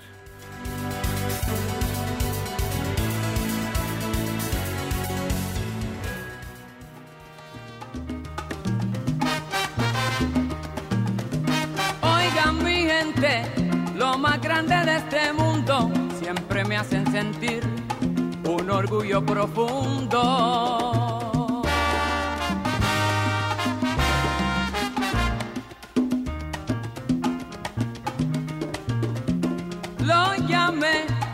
No me preguntaron dónde, orgullo tengo de ustedes, mi gente siempre responde, vinieron todos para huir bueno, otra de las clásicas de Héctor Lavoe, esta que se llama Mi Gente, era una de sus canciones más típicas, con esta cerraba sus conciertos, ya después con el cantante, pero durante mucho tiempo esta fue su canción más conocida. Conmigo sí van a bailar, yo lo invitaré a cantar, conmigo sí. Y nos vamos con este ritmo a pues los mensajes. Sí. Buen día, Sergio Lupita. Me gustaría saber qué opina don Sergio de lo que hizo ayer AMLO al no recibir al gobernador de Michoacán después de que él le pidió pruebas de lo que decía acerca del narco inmiscuido en las elecciones del 6 de junio. Me parece una majadería del presidente hacia el gobernador, ya que el gobernador estaba haciendo lo que él le había pedido. Agradeceré su comentario, dice Evangelina Martínez. Oye, y si es cierto, ¿no? Lo que dice Silvano Aureoles. Bueno, pues me pidió pruebas, yo vine dejárselas.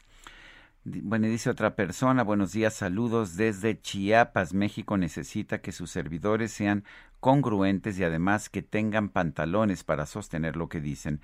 López Gatel cree que a todos los mexicanos nos puede cambiar el en el cerebro lo que hemos escuchado. No todos somos fans de su ineptitud. Es Noé Martínez. Bueno, hoy están presentando en la mañanera el quién es quién en las eh, fake news, porque dice el presidente que los mexicanos pues se dejan, manipular, ¿no? Son pobrecitos, son muy manipulables y muy influenciables, entonces pues hay que decirles las cosas que son reales, que no son mentiras, aunque sea trabajo periodístico de investigación serio y ético. Bueno, el gobierno de Nuevo León informó que este año han desaparecido 43 personas en la carretera Monterrey Nuevo Laredo. Hay algunas versiones periodísticas que hablan de hasta 57 personas desaparecidas. Nosotros hemos entrevistado a familiares de personas desaparecidas que nos dicen que platicando entre pues eh, otros afectados eh, hay alrededor de 50, pero Daniela García, danos toda la información. Buenos días. Muy buenos días, Lupita. Sergio, pues así es. El día de ayer, eh, la Administración Estatal de Nuevo León reconoció que ellos tienen registrados 43 personas desaparecidas en esta carretera Monterrey-Nuevo Laredo. Fue el secretario de Seguridad Pública del Estado quien reveló que ellos tienen esos 43 reportes, pese a que, como bien mencionas, Lupita, hay diferentes eh, números que se han estado manejando. Incluso hay algunos familiares de personas desaparecidas que dicen ellos tienen registro de hasta 100 personas, pero incluyendo el año pasado también. De estos 43, según informó el, secretario de Seguridad Pública, el 40% de estas personas serían de otras entidades que transitaron por esta carretera y desaparecieron, desaparecieron en el territorio de Nuevo León. esto pues él consideró muy lamentable, ya que incluso la desaparición de una sola persona pues es algo que lamentar. Eh, las personas que te comentaba vienen de otras entidades y desaparecieron en territorio de Nuevo León, pues serían de Chiapas, de Veracruz, Oaxaca y Tabasco. Eh, pues en este mismo sentido, la autoridad estatal se negó a entrar en polémica con las autoridades tamaulipecas después de que hubo algunos comentarios de que la mayoría de las desapariciones que se estaban dando eran en territorio de Nuevo León. Ellos pues han hecho investigaciones, tanto la misma autoridad como los mismos familiares de las personas desaparecidas a través de los dispositivos de GPS, de los celulares o de los vehículos de las personas que han desaparecido. Y pues algunos sí son en, la parte de Nuevo León, sin embargo otros, muchos también son en la parte de, de, de Tamaulipas. Y pues el gobernador del estado, Jaime Rodríguez Calderón, él, por su parte, insistió que hay una coordinación completa con las autoridades de Tamaulipas y con las autoridades federales, sobre todo pues después de este operativo que se anunció la semana pasada por tierra y por aire, que de hecho pues estaba funcionando desde, como te comentaba, desde la semana pasada y con el que aseguran pues no han registrado hasta el momento ninguna detención importante que hacer, ya que, con lo que dicen, se está logrando una, una seguridad completa en esta carretera, o al menos en la parte en donde se estaban registrando estas desapariciones. Daniela, muchas gracias. Gracias por esta información. Muy buenos días. Estaremos muy pendientes. Muy buenos días. Pues qué preocupante, ¿no? De terror, francamente. 50 desaparecidos. El eh, gobierno reconoce el de Nuevo León, que son 43 las personas que han desaparecido en la carretera Monterrey-Nuevo Laredo. Pero esto parece no es tan relevante, ¿no? O por lo menos esto no se habla todos los días en la mañanera. El grupo parlamentario del PAN, del Partido Acción Nacional en la Cámara de Diputados, demandó al INSABI, el Instituto de Salud para el Bienestar, un informe detallado sobre las compras de fármacos, de medicamentos entre 2020 y 2021. Vamos a conversar con Héctor Jaime Ramírez, diputado del Partido Acción Nacional, secretario de la Comisión de Salud en la Cámara de Diputados. Eh, don Héctor, buen día, gracias por tomar esta llamada buenos, días, saludo al auditorio. Gracias, Héctor. A ver, cuéntenos, ¿no han dado cuentas claras de cuánto han eh, de cuánto han comprado de medicamentos? Lo que sabemos es que hay escasez, que primero dijeron que no existía, después reconocieron, le echaron la culpa a un complot de las farmacéuticas y después eh, pues han echado culpas por, por doquier, pero no tenemos los resultados realmente, no sabemos cuánto se ha comprado, cómo se ha comprado y a qué costo. No, mira, tenemos algunos indicios genéricos. Ya quisiera, por ejemplo, puntualizar que ahorita en el caso de los oncológicos para los niños, comparando tenemos la evolución general de las compras con base en datos oficiales. Para el año 2019 se habían comprado para el primer cuatrimestre 2.525.000 piezas. Para el 2020, que empezó a haber ya mucha escasez, se compró el 41% de lo del 19 es decir, se compró apenas un millón de piezas. Y en lo que va del 21 se ha adjudicado, que no comprado, un millón cuatrocientos mil piezas. Es decir, al mismo cuatrimestre del 2019 se compró el 41% en 2020, Sergio, y el 57% en 2021. Y el otro tema del, del costo, decirte que el precio promedio en el caso del 2019 fue de 718 pesos en el caso del 20 se compró con el 241% más.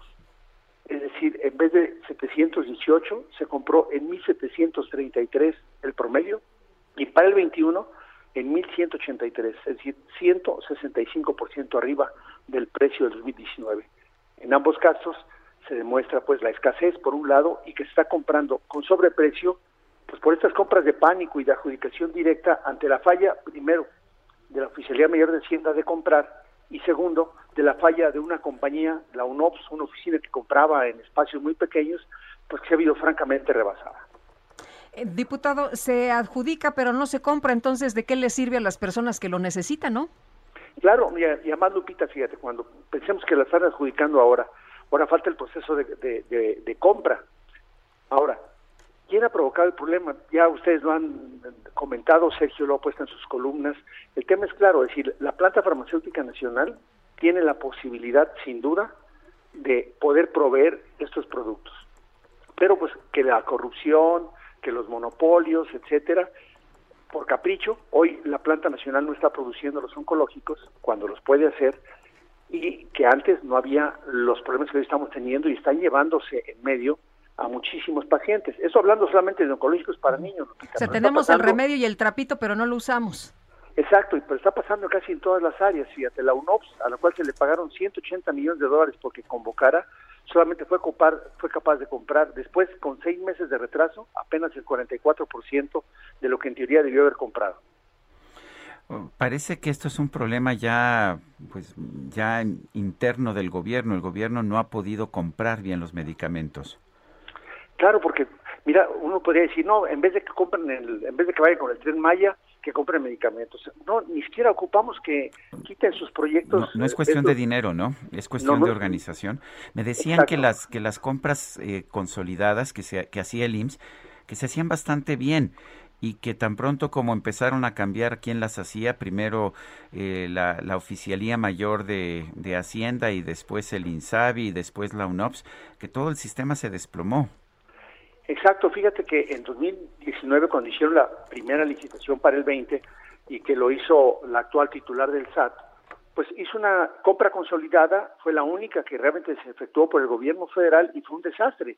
Adjudicaron más o menos como el 40% y lo demás han sido puras adquisiciones directas, todas caras y malas, por cierto. Es decir, está llegando tarde los medicamentos, la gente está cayendo en empobrecimiento por gasto de bolsillo, Sergio, pues porque tiene que ir a comprar la gente sus medicamentos. Pues sí, si no, se, se muere en algunos casos, ¿no? Diputado, hoy veo una, eh, vi muy temprano en la mañana una nota en el periódico Reforma que señalaba que el gobernador morenista en Puebla, Miguel Barbosa, reveló que al, prever, al prever un desabasto de medicamentos oncológicos por parte del INSABI, su administración decidió invertir dos mil millones de pesos para adquirirlos y de hecho dice que en Puebla no hay desabasto en el sistema de salud. Pues mira, en realidad esto que está ocurriendo forma parte de lo que comentaba Sergio. ¿Sabemos cuánto se está comprando? No sabemos, porque ya con estas compras de pánico y rásquense como puedan, todas las instituciones ahora por separado están haciendo compras de pánico. Hay más de 600 licitaciones hoy puestas por el IMSS, por el ISTE, por Pemex, por los gobiernos estatales, porque el primer respondiente pues es el médico que está en los hospitales batallando con la gente y hoy hay muchísimas licitaciones, Lupita, hay que ver si realmente están consiguiendo los medicamentos y luego ir viendo a qué precio. Y por último, ver si en el convenio este que de manera muy valiente ha hecho el, el, gobernador Barbosa, por ejemplo, si realmente el INSABI le va a considerar ese dinero que está gastando en oncológicos en la aportación solidaria que el gobierno debe de poner para este mecanismo de gratuidad que ha proclamado el presidente de la República. Bueno, ¿se puede solucionar este problema o estamos eh, muy mal?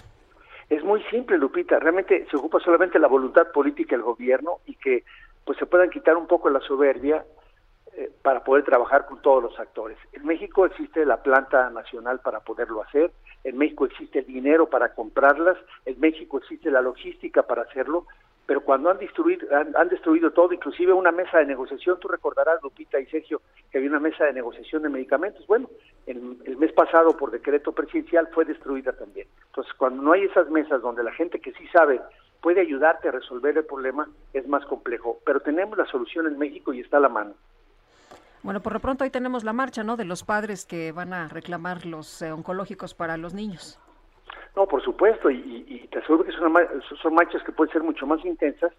Y bueno, con esas declaraciones ya corregidas parcialmente por el propio Hugo López Gatel, pues traduce mucho esta soberbia que están trayendo, en donde el problema no es lo que se dice, el problema real es que los niños están muriendo de manera prematura por no tener sus medicamentos con regularidad y todos los medicamentos que se necesitan. Ayer el mismo presidente lo reconoció.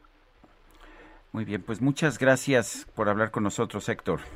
Sergio, estamos a la orden y en el Congreso estamos buscando cómo ayudar al gobierno. Ya démosle la marcha atrás a todo lo anterior, pero que no vuelva a pasar esto, que cuenten con nosotros.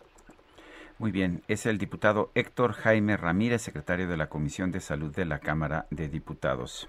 Bueno, hace unos días el presidente López Obrador, esto pasando a otros temas, hablaba de la regularización de vehículos chocolate en Baja California, pero también apenas eh, hace unos días eh, comentó que podría estarse analizando la regularización de vehículos chocolate, no nada más en la entidad, sino en eh, prácticamente toda la, la República Mexicana. Y vamos a platicar precisamente con el ingeniero Guillermo Rosales, director general adjunto de la Asociación Mexicana de Distribuidores de Automotores ingeniero, gracias por tomar la llamada. Muy buenos días. Lupita, muy buenos días. Eh, Sergio, muy buenos días y muchas gracias a ustedes. Eh, ha habido esta propuesta de legalizar los autos chocolate en distintas ocasiones en el pasado. Se ha descartado, por lo menos eh, se aplicó en alguna ocasión, después se ha descartado. Pero ¿cuáles son las razones por las que ustedes se oponen a esta legalización de estos autos ilegales? La introducción de contrabando de vehículos es un fenómeno añejo eh, durante el periodo que va de 1979 al 2011, se llevaron a cabo 19 procesos de regularización de, vehículos. El de mayor impacto, el que en 2005 realizó el, el presidente Vicente Fox, que inundó al país de chatarra automotriz. Y en aquel momento lo que provocó, y siempre ha sido eh, de esa manera, es que no únicamente se regularizaran los vehículos que se encontraban en condición de ilegalidad en el país, sino que eh, se introdujeron eh, tantos o más eh, de los que inicialmente estaban ya circulando por nuestras calles. Y esto se explica, Sergio Lupita, en virtud de que, como lo ha anunciado el presidente, las condiciones bajo las cuales se pretende llevar esa regularización son mucho más laxas a lo que en este momento la normatividad contempla para la importación eh, legal de vehículos. Y esto es relevante de asentarlo. Sí se permite importar vehículos a nuestro país cumpliendo el procedimiento aduanero, pero existen requisitos que tratan de que los vehículos que se importen no sean vehículos que eh, se encuentran eh, dados eh, de eh, baja como pérdida total en Estados Unidos, que no cuenten con reporte de robo, que no estén involucrados en actos delictivos y que tengan emisiones contaminantes dentro de lo que se contempla en la norma, obviamente mediante el pago correspondiente al arancel. En el caso de los vehículos para la frontera norte, se permiten importar con un arancel del 1%. Luego entonces, cuando se abre esta opción de regularizar vehículos de contrabando, eh, el, riesgo muy alto, repito, ha sucedido en los pasados procesos de regularización, es que además de los que ya están presentes, se abre la puerta para eh, legalizar eh, vehículos de reciente introducción y con ello se satura la oferta de vehículos usados desploma los precios de los eh, vehículos que se encuentran registrados legalmente en nuestro país, se afecta el patrimonio de los eh, propietarios de estos vehículos y quienes pretenden vender un vehículo usado para poder acceder a uno de más, reciente modelo o a un vehículo nuevo, simple y sencillamente eh, ven mermado el producto de esa venta o incluso dificultada por el exceso de vehículos usados que eh, se genera eh, de manera artificial con estos procesos de regularización, impactando con ello eh, el, natural desenvolvimiento del mercado y con ello también pues obstaculizando la venta de los vehículos nuevos, que es en lo que nos afecta directamente, sobre todo en un ciclo que lleva cuatro años consecutivos con disminución en la venta eh, de vehículos en el país y un quinto año en el que apenas estamos iniciando un lento proceso de recuperación eh, de esta eh, crisis tan impactante. ¿Van a solicitar esta audiencia con el presidente López Obrador para decirle lo que nos está manifestando esta mañana? La hemos solicitado formalmente, estamos siguiendo los conductos oficiales y también eh, buscando la intercesión de la secretaria de Economía, eh, Tatiana Cloutier, quien conoce perfectamente este eh, fenómeno y los impactos económicos que causó para la industria automotriz nacional el, proceso que se dio en 2005, autorizado, ordenado por el presidente Fox. En aquel momento, la hoy secretaria de Economía era eh, diputada federal y estuvo muy cerca eh, para eh, poder conocer todos estos impactos y, por ello es que confiamos que dentro del propio gabinete del presidente López Obrador hay voces que pueden apoyar en eh, que eh, no se dé esta regularización o en su caso se dé en términos que no sean tan laxos como los que inicialmente se han anunciado. Pues sí, porque parece que es un incentivo pues muy importante para meter autos irregulares, ¿no? Eso es lo más grave porque estamos hablando, eh, insisto, y esto es lo que debe de llamar la atención, de vehículos eh, que en Estados Unidos se consiguen en, grandes cantidades en subastas de vehículos eh, que están dados de baja como pérdida total. productos de accidentes, productos en este momento que nos encontramos ya dentro de la temporada de huracanes, eh, cada año eh, son eh, miles de vehículos que en las inundaciones o en cualquier fenómeno meteorológico en el Golfo de México se pierden y bajo esa condición es muy fácil poderlos introducir a nuestro país. Ocurrió en el 2005 cuando el huracán Katrina se hizo presente y cuando advertimos de esos riesgos hubo voces dentro del gobierno del presidente Fox que eh, mencionaron que estábamos exagerando, que eso no, no era posible cuando se detectaron ya esos vehículos eh, circulando con placas en el país, pues quedó demostrado que sí teníamos la razón y es lo mismo que en este momento estamos advirtiendo. Muy bien.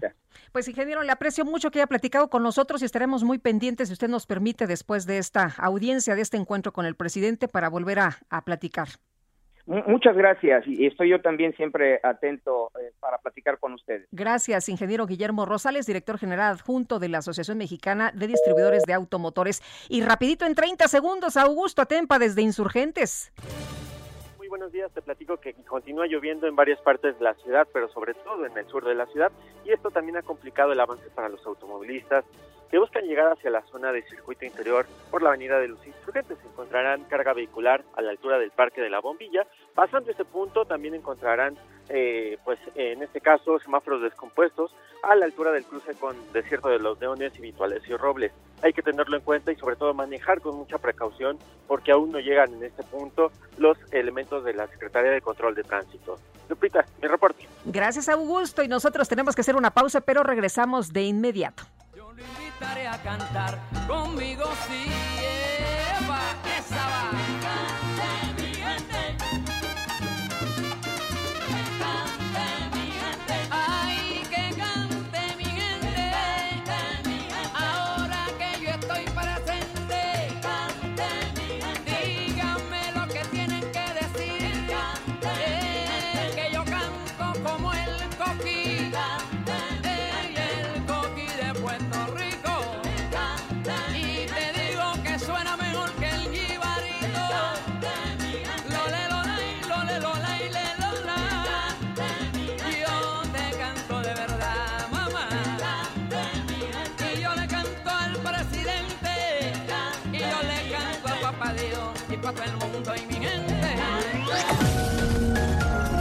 Sergio Sarmiento y Lupita Juárez quieren conocer tu opinión, tus comentarios o simplemente envía un saludo para ser más cálida esta mañana. Envía tus mensajes al WhatsApp 5520 109647. Heraldo Radio, la HCL se comparte, se ve y ahora también se escucha. Continuamos con Sergio Sarmiento y Lupita Juárez por El Heraldo Radio. Papañal. Habló. Ya habló. Si él ya habló, ustedes hablen a Soriana y aprovechen que todos los pañales y mundo del bebé lo pongo al 3x2. Sí, pañales y mundo del bebé al 3x2. Tú pides y Julio Regalado manda. Solo en Soriana. A julio 4. Aplican restricciones. Amigos del Heraldo Radio, qué gusto saludarlos en este momento y platicarles que en la actualidad uno de los principales retos de una empresa, independientemente del tamaño que tenga, es entender el trabajo híbrido y sus implicaciones. Pero para hablar platicarnos más de esta perspectiva y para profundizar nos acompaña Víctor Manuel Demetrio Picasso, gerente regional de ventas Metro Carrer. ¿Cómo estás, Víctor? Qué gusto. Hola, muy bien. ¿Y tú? Muchas gracias. Al contrario, pues vamos a entrar de lleno con esta plática. A medida que las empresas comienzan a reabrir y que algunas contarán con un sistema híbrido, ¿qué significa esto para explicarle a nuestro público? Claro que sí, Mónica. Cuando hablamos de un modelo híbrido, prácticamente nos referimos a la flexibilidad que tendrá un trabajador, colaborador, cualquier persona para una compañía y que éste pueda desempeñar sus actividades laborales desde cualquier lugar de trabajo o desde un lugar remoto, desde el cual debe tener una buena conexión, una conexión segura a los aplicativos y a los recursos con los que cuenta una empresa.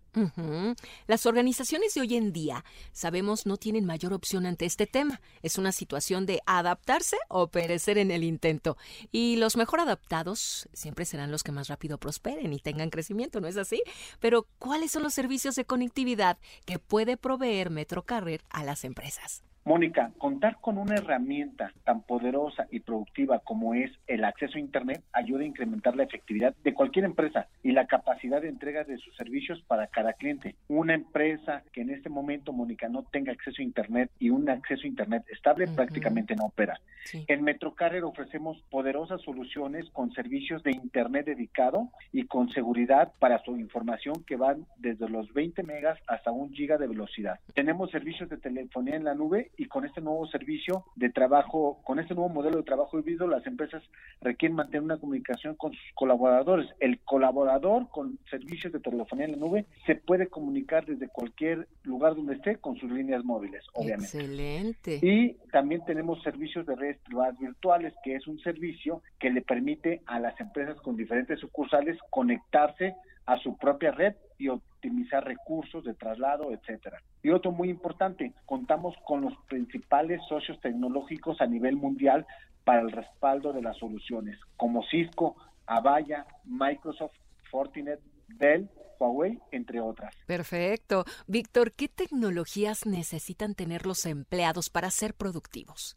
Mónica, a los empleados los tenemos que equipar con toda la tecnología necesaria en soluciones de TI que estén a la vanguardia y que le permitan maximizar su productividad, tener una seguridad y colaboración independientemente si están en la oficina o en cualquier lugar. Eso es excelente. Indudablemente la seguridad de la información es algo muy importante para las empresas, bien lo sabemos, pero ¿qué solución nos puede ofrecer Metrocarrier? Mónica, uno de los bienes más importantes de las empresas es la información.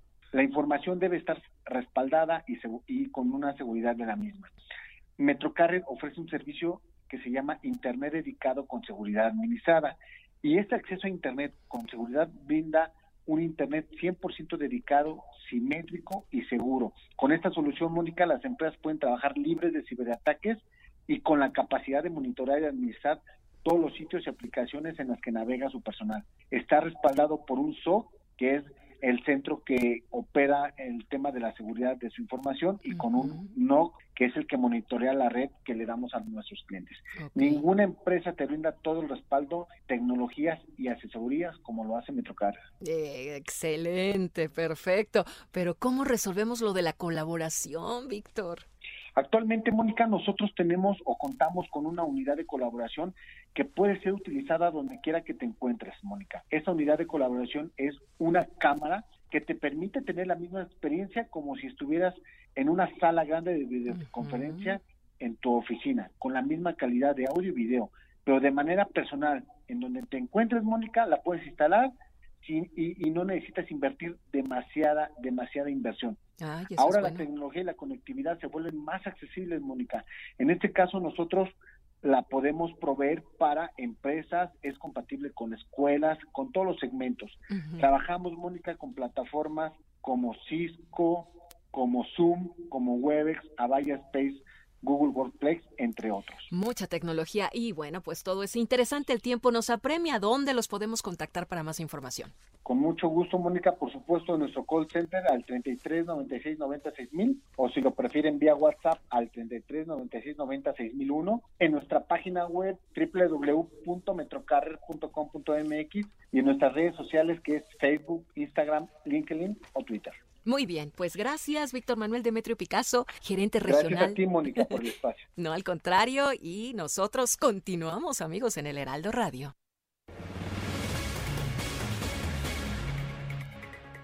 Y continuamos con información desde Oaxaca con el doctor Juan Carlos Márquez, secretario de salud de la entidad. Y es que la Secretaría de Salud en Oaxaca informó que en el estado no hay contagios de la variante Delta de COVID-19 pues aunque muchas personas están preocupadas, ¿no? Por esta aparición, pero hay otras variantes más que nos explica el doctor Juan Carlos Márquez, eh, son, eh, eh, no son menos contagiosas, hay que estar preocupados. Doctor, ¿qué tal? ¿Cómo le va? Muy buenos días. Hola, ¿cómo estás? Muy buenos días. Un gran saludo a ti y a toda tu audiencia. Doctor Márquez, hay, un, hay ca- casi una paranoia al respecto de esta variante Delta. ¿Realmente es tan peligrosa? Es la primera pregunta. Mira, eh, afortunadamente nosotros en Oaxaca, que quede claro, no tenemos variante Delta, pero eh, la variante Delta que se ha encontrado principalmente en la India, aparentemente sí es, es un poco más contagiosa y un poco más peligrosa, y aparentemente salió una nueva variante que es la Delta Plus, que parece que es mayor, más, más contagiosa y más letal aún, aún, pero afortunadamente en Oaxaca no tenemos ninguna de estas dos variantes. ¿Cuál es la situación que prevalece por los contagios de COVID-19 por allá en Oaxaca y qué pasa con las otras variantes? Mira, efectivamente salió una nota donde tenemos 10 variantes y efectivamente tenemos 10, va- 10 variantes. La variante más frecuente es la que tenemos, la, la pues, digamos que la, la alfa o la común o la, o la, wild type, la que le llaman la salvaje. De todas estas, la verdad es que nada más tenemos tres variantes que son eh, de manera importante mantener en vigilancia epidemiológica, que sería la alfa, que es la llamada británica, tenemos la gamma, que sería la que se encuentra en la, la llamada la brasileña, y la epsilon, que sería la que se, la que se identificó eh, por primera vez en California. Todas estas variantes, recordemos que eh, Oaxaca es un, es, un, es un estado muy turístico y con mucha migración. Estas variantes ya se encuentran, digamos que de manera eh, propia, ya es gente propia de Oaxaca, oriunda de Oaxaca, la que, sea, eh, la que se encuentra infectada. Estas variantes lo único que tienen es que su transmisibilidad es mucho más rápida que la salvaje, pero no aumenta su letalidad. Doctor, el, finalmente todo tipo de variantes están, se están expandiendo por el mundo. Eh, ¿Las medidas que se están aplicando en Oaxaca son suficientes para pues impedir el surgimiento de nuevas variantes o más bien tenemos que prepararnos para una situación en que pues a todos, todos llevaremos el riesgo de que nos pegue cualquier tipo de variante? Mira, un- una característica de, las variantes es eso, es la, es la adaptabilidad natural, por decirlo así, la, adapta- la adaptabilidad al medio por parte del virus. Eh, lo ideal es que no tuviéramos un solo contagio y lo ideal es que tuviéramos al día de hoy estas medidas de sana distancia, de uso de, eh, de cubrebocas, eh, estar eh, eh, únicamente reunidos en áreas eh, bien ventiladas y continuar con estos procesos, de mitigación. Desafortunadamente, pues la- lo que vendría a ser el síndrome de burnout de la pandemia, pues ha generado que ya mucha gente afloje el paso y ya no usemos el cubrebocas, ya nos reunamos de manera habitual en lugares cerrados, etcétera. Y entonces esto puede favorecer a que aumente el índice de transmisibilidad pero pues, es parte es parte de lo normal. Afortunadamente también con la aplicación de las vacunas y con este contacto que por lo menos el 50% de la población de alguna u otra manera ha tenido con el virus, pues estamos tratando de, de- de lograr esta vacunación en rebaño. ¿Están en verde allá en Oaxaca? Es correcto. Muy bien. Pues doctor, muchas gracias por platicar con nosotros esta mañana. Buenos días. Muchas gracias a ustedes. Un abrazo. Hasta luego. Son las nueve con diez. Vamos con Agustín Basabe, nuestro analista político. Agustín, ¿qué nos tienes esta mañana? Buen día, Sergio. Buen día, Lupita. Hola, ¿qué tal? Eh, Este asunto de eh, las eh, terribles declaraciones de el doctor Hugo López Gatel sobre los eh, niños con cáncer que no tienen acceso a los medicamentos por el desabasto, eh, que, al cual quiero referirme no solamente por por lo eh, grave de, de- esas palabras, sino porque reflejan en buena medida eh, la postura, eh, el modus operandi del gobierno, el presidente López Obrador, en general en todos los temas eh, de la administración pública federal. Para combatir la corrupción, él lo que hace es destruir instituciones o recortar eh, o eliminar políticas públicas porque dice que así acaba de, de raíz con el mal. El problema es que lo hace sin planeación, sin tener nada para sustituir eso que va a eliminar y lo que resulta pues es un caos, un desastre como es el caso de las medicinas. Yo no dudo que sea cierto lo que dice el presidente López Obrador sobre la corrupción de la industria farmacéutica. Estoy seguro que la hay y que es grave porque se trata de la salud humana. No dudo que en México haya muchas empresas o por lo menos varias empresas corruptas que están medrando con, con la salud con, con estas, eh, en este caso con las vacunas o con los medicamentos para el cáncer. O, no, no tengo la menor duda, pero tú no puedes, Sergio, tú no puedes, Lupita, eh, si eres gobernante, decir, como hay corrupción en esta compra de medicamentos, entonces yo voy a suspender la compra de medicamentos o voy a suspender a las empresas que ahorita me lo dan porque son corruptas, porque lo que estás haciendo es un acto criminal, porque lo que va a pasar es que sí, efectivamente, pues ya no les vas a dar dinero a estos corruptos, pero lo que vas a hacer también es que no les vas a dar medicinas a la gente que las necesita. Bueno, pero aparte no se ha presentado información de la corrupción de estas empresas. Claro, además, además falta documentar las cosas, por supuesto, tienes razón. Pero por eso digo, suponiendo sin conceder que todo lo que él diga sea cierto, aún así no puedes tomar esas decisiones tan drásticas porque pasas a perjudicar a gente eh, inocente, pues a gente que necesita esos medicamentos, en este caso a niños. Ahora, lo que dijo el Tlatuani anticovid en México, eh, de que eh, había una conspiración y que estaban usando a los niños, le voy a otorgar el beneficio de la duda en sus eh, precisiones, de que él no dijo que los niños o sus papás estaban en medio de esa conspiración, sino que estaban siendo usados. Bueno, aún así, aún dándole este beneficio de la duda, la declaración es de una estulticia gigantesca.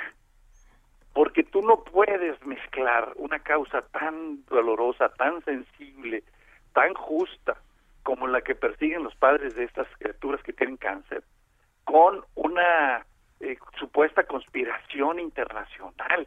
Es, es una declaración eh, no solamente torpe, sino insensible que muestra que no hay ninguna empatía. Yo nunca he visto cero empatía, no he visto nunca eh, empatía de parte de esta persona hacia los mexicanos que padecen cualquier tipo de enfermedad, eh, eh, sino que les estás faltando el respeto a estas personas porque les estás diciendo, ustedes están luchando por algo justo, están peleando porque les den medicinas a sus hijos, ah, pero son, se están dejando usar.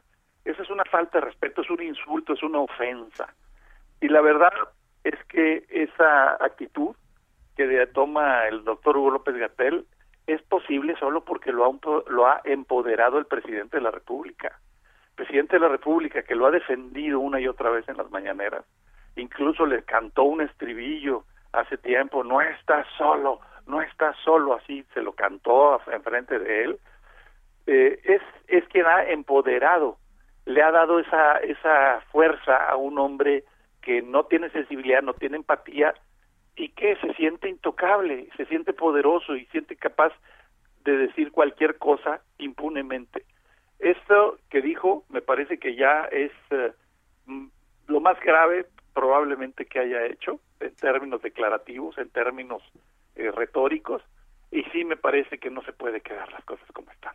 O sea, eh, la posición del doctor Hugo López Gatel es insostenible, solo lo sostiene el presidente López Obrador, el mismo que lo empoderó y que lo ha hecho actuar con soberbia y con ah, eh, agresividad y actitudes ofensivas, y el mismo presidente debería de quitarlo de ahí.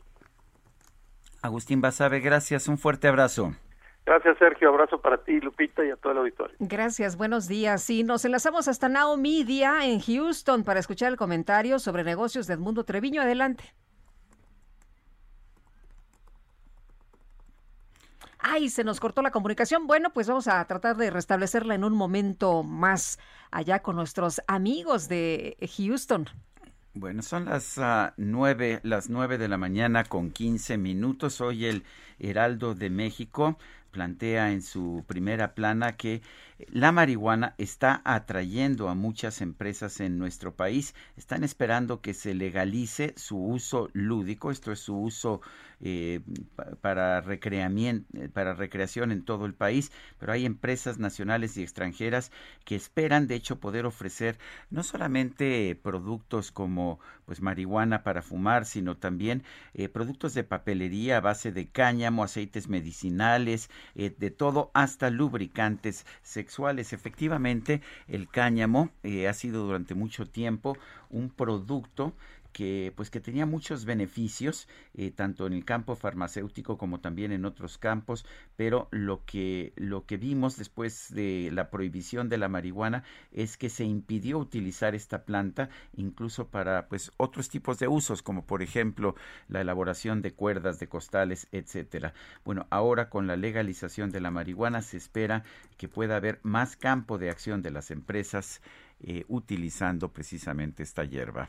Bueno, y en otros temas, en la Ciudad de México habrá una intensa actividad para la democracia participativa, ya que se darán recursos a las alcaldías mediante el presupuesto participativo. Y Ernesto Ramos es consejero electoral del Instituto Electoral de la Ciudad de México, a quien saludamos con gusto esta mañana. Ernesto, buenos días. Buenos días, Lupita, Sergio, encantado de estar con ustedes y su auditorio. Eh, explíquenos primero qué es la democracia participativa. La democracia participativa consiste en que la ciudadanía de la Ciudad de México tiene posibilidades de tomar decisiones directamente participando en su comunidad que involucren eh, el uso de recursos públicos, por ejemplo, en el presupuesto participativo, para mejorar sus colonias, sus entornos, su calidad de vida. Por ejemplo, estamos hablando de eh, que en una comunidad, si hay un lote baldío, lo pueden convertir con el uso de recursos públicos en un teatro al aire libre, en un parque para niños, eh, para, eh, en algún lugar para mascotas o incluso en un centro cultural. Varios de estos tipos de proyectos han estado ejecutando en la Ciudad de México con la participación de vecinos y vecinas y estas asambleas que vamos a realizar ahora con apoyo de las comunidades de cada una de las colonias tienen el sentido de que la ciudadanía se organice justamente para ejecutar estos proyectos.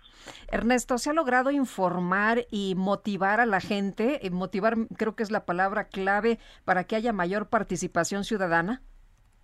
Justamente lo primero que, mencionas es fundamental, que se informen, que conozcan con ayuda de, por, por ejemplo, los medios como ustedes, también la información que nosotros intentamos transmitir a través de redes sociales, de nuestras páginas de internet, por ejemplo, esa información al darse cuenta a la ciudadanía de que le beneficia directamente en las acciones que ellos, en las decisiones que ellos tomen, entonces yo creo que provocará una mayor participación con el paso del tiempo y de esa manera podremos eh, declarar que estos ejercicios están institucionalizados en la ciudad. El, ah, exactamente cómo, cómo pueden cómo pueden las ya sea las asociaciones o las personas o las familias aprovechar estos recursos de las alcaldías mira eh, eh, lo primero que vamos a hacer en este en los meses de julio y agosto son lo que se llama en la ley asamblea ciudadana. Aquí cualquier persona de, que viva en la colonia donde se celebra esta asamblea puede participar simplemente enseñando su credencial para votar, tiene derecho a voz y voto.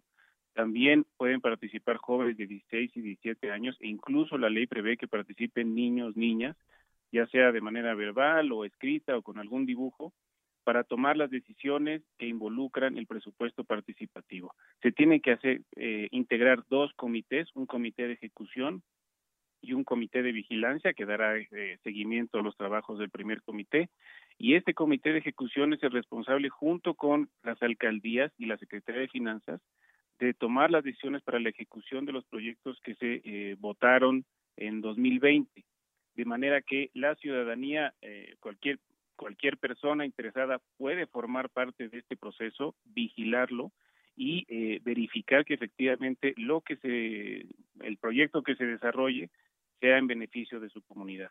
Ernesto, ¿qué tipo de proyectos se pueden presentar? Porque también ahí me parece que hay mucha confusión. Sí, a ver, primero, lo que no se, lo que no es eh, viable a, través de estos, eh, de este proyecto, los proyectos de presupuesto participativo, son las obligaciones que tienen que cubrir las alcaldías, por ejemplo, baches, banquetas, etcétera, ¿no? Los tipos de proyectos que se tienen que presentar son proyectos que beneficien a la comunidad, que generen eh, alguna mejora en su calidad de vida. Por ejemplo, como había mencionado antes, el tema de construir un parque de juegos o un centro cultural. Hay proyectos que buscan habilitar eh, bibliotecas públicas con computadoras y cursos para personas adultas mayores, para que los jóvenes hagan sus tareas ahí. También hay varios proyectos de recopilación de agua de lluvia para regar parques, para uso incluso de las colonias o proyectos para filtrar agua para, para beneficio de, la, de las distintas comunidades o incluso proyectos para embellecer las colonias con, con, arte urbano. Eh, todo este tipo, todos estos tipos de proyectos son eh, permitidos e incluso en el instituto premiamos a los proyectos más novedosos de cada una de las eh, alcaldías. Pues muchas gracias por platicar con nosotros. Buenos días. Muchísimas gracias a ustedes por el espacio. Hasta luego. Hasta luego. Ernesto Ramos es consejero electoral del Instituto Electoral de la Ciudad de México. Y vamos con Gerardo Suárez, está en el Aeropuerto Internacional de la Ciudad de México. Adelante, Gerardo.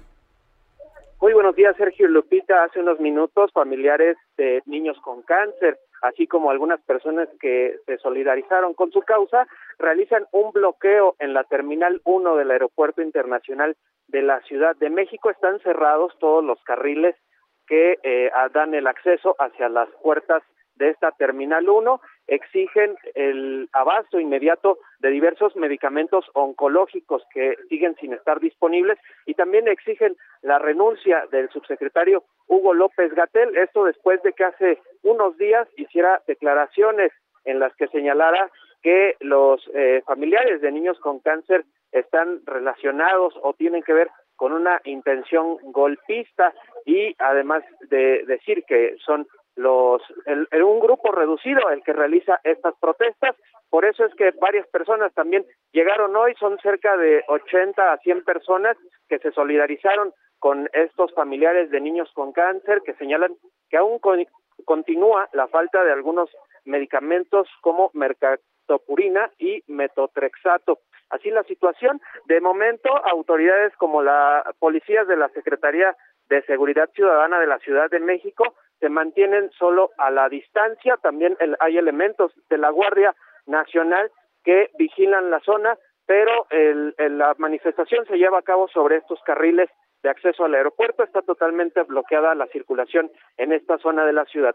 Sergio Lupita, es la información que les tengo. Gracias, gracias a Gerardo Suárez por este reporte. Hasta luego. Bueno, los padres de familia lo habían advertido, ¿no? Que hoy estarían convocando esta movilización y no nada más es en la Ciudad de México, sino también en algunas otras partes del país. Y bueno, vámonos con Augusto Tempa desde la Glorieta de los Insurgentes. Augusto. Sergio Lupita, continúa la lluvia en esta zona de la ciudad. Tenemos buen avance para quienes buscan eh, llegar hacia la zona de Paseo de la Reforma sobre la Avenida de los Insurgentes. Una vez que crucen la avenida Paseo de la Reforma encontrarán un poco de carga vehicular rumbo hacia Rivera de San Cosme. En sentido contrario, también el avance es lento desde Rivera de San Cosme hasta Paseo de la Reforma, pasando una vez la glorieta de los insurgentes, el avance comienza a ser fluido hasta la avenida Baja California. Hay que tenerlo en cuenta, hay que manejar con mucha precaución porque el pavimento continúa mojado. Lupita, reporte. Bueno, lo tomamos en cuenta. Gracias, Augusto. Muy buen día. Buenos días. Son las nueve con veinticuatro minutos. Guadalupe Juárez y Sergio Sarmiento. Regresamos en un momento más.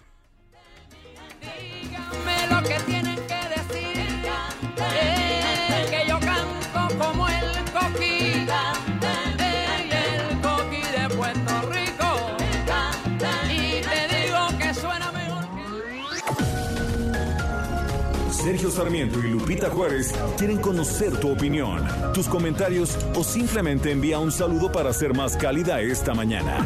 Envía tus mensajes al WhatsApp 5520 109647. Heraldo Radio, la HCL se comparte, se ve y ahora también se escucha.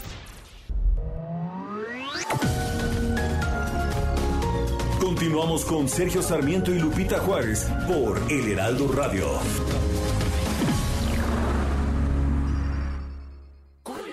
Está guapísimo, justo como me lo recetó el doctor. Si te lo recetaron, ve a Soriana, porque pongo toda la farmacia al 4x3. Como Ensure de 237 mililitros, lleva 4 por 135 y ahorra 45 pesos. Tú pides y Julio Regalado manda. Solo en Soriana. A julio 7. Aplican restricciones.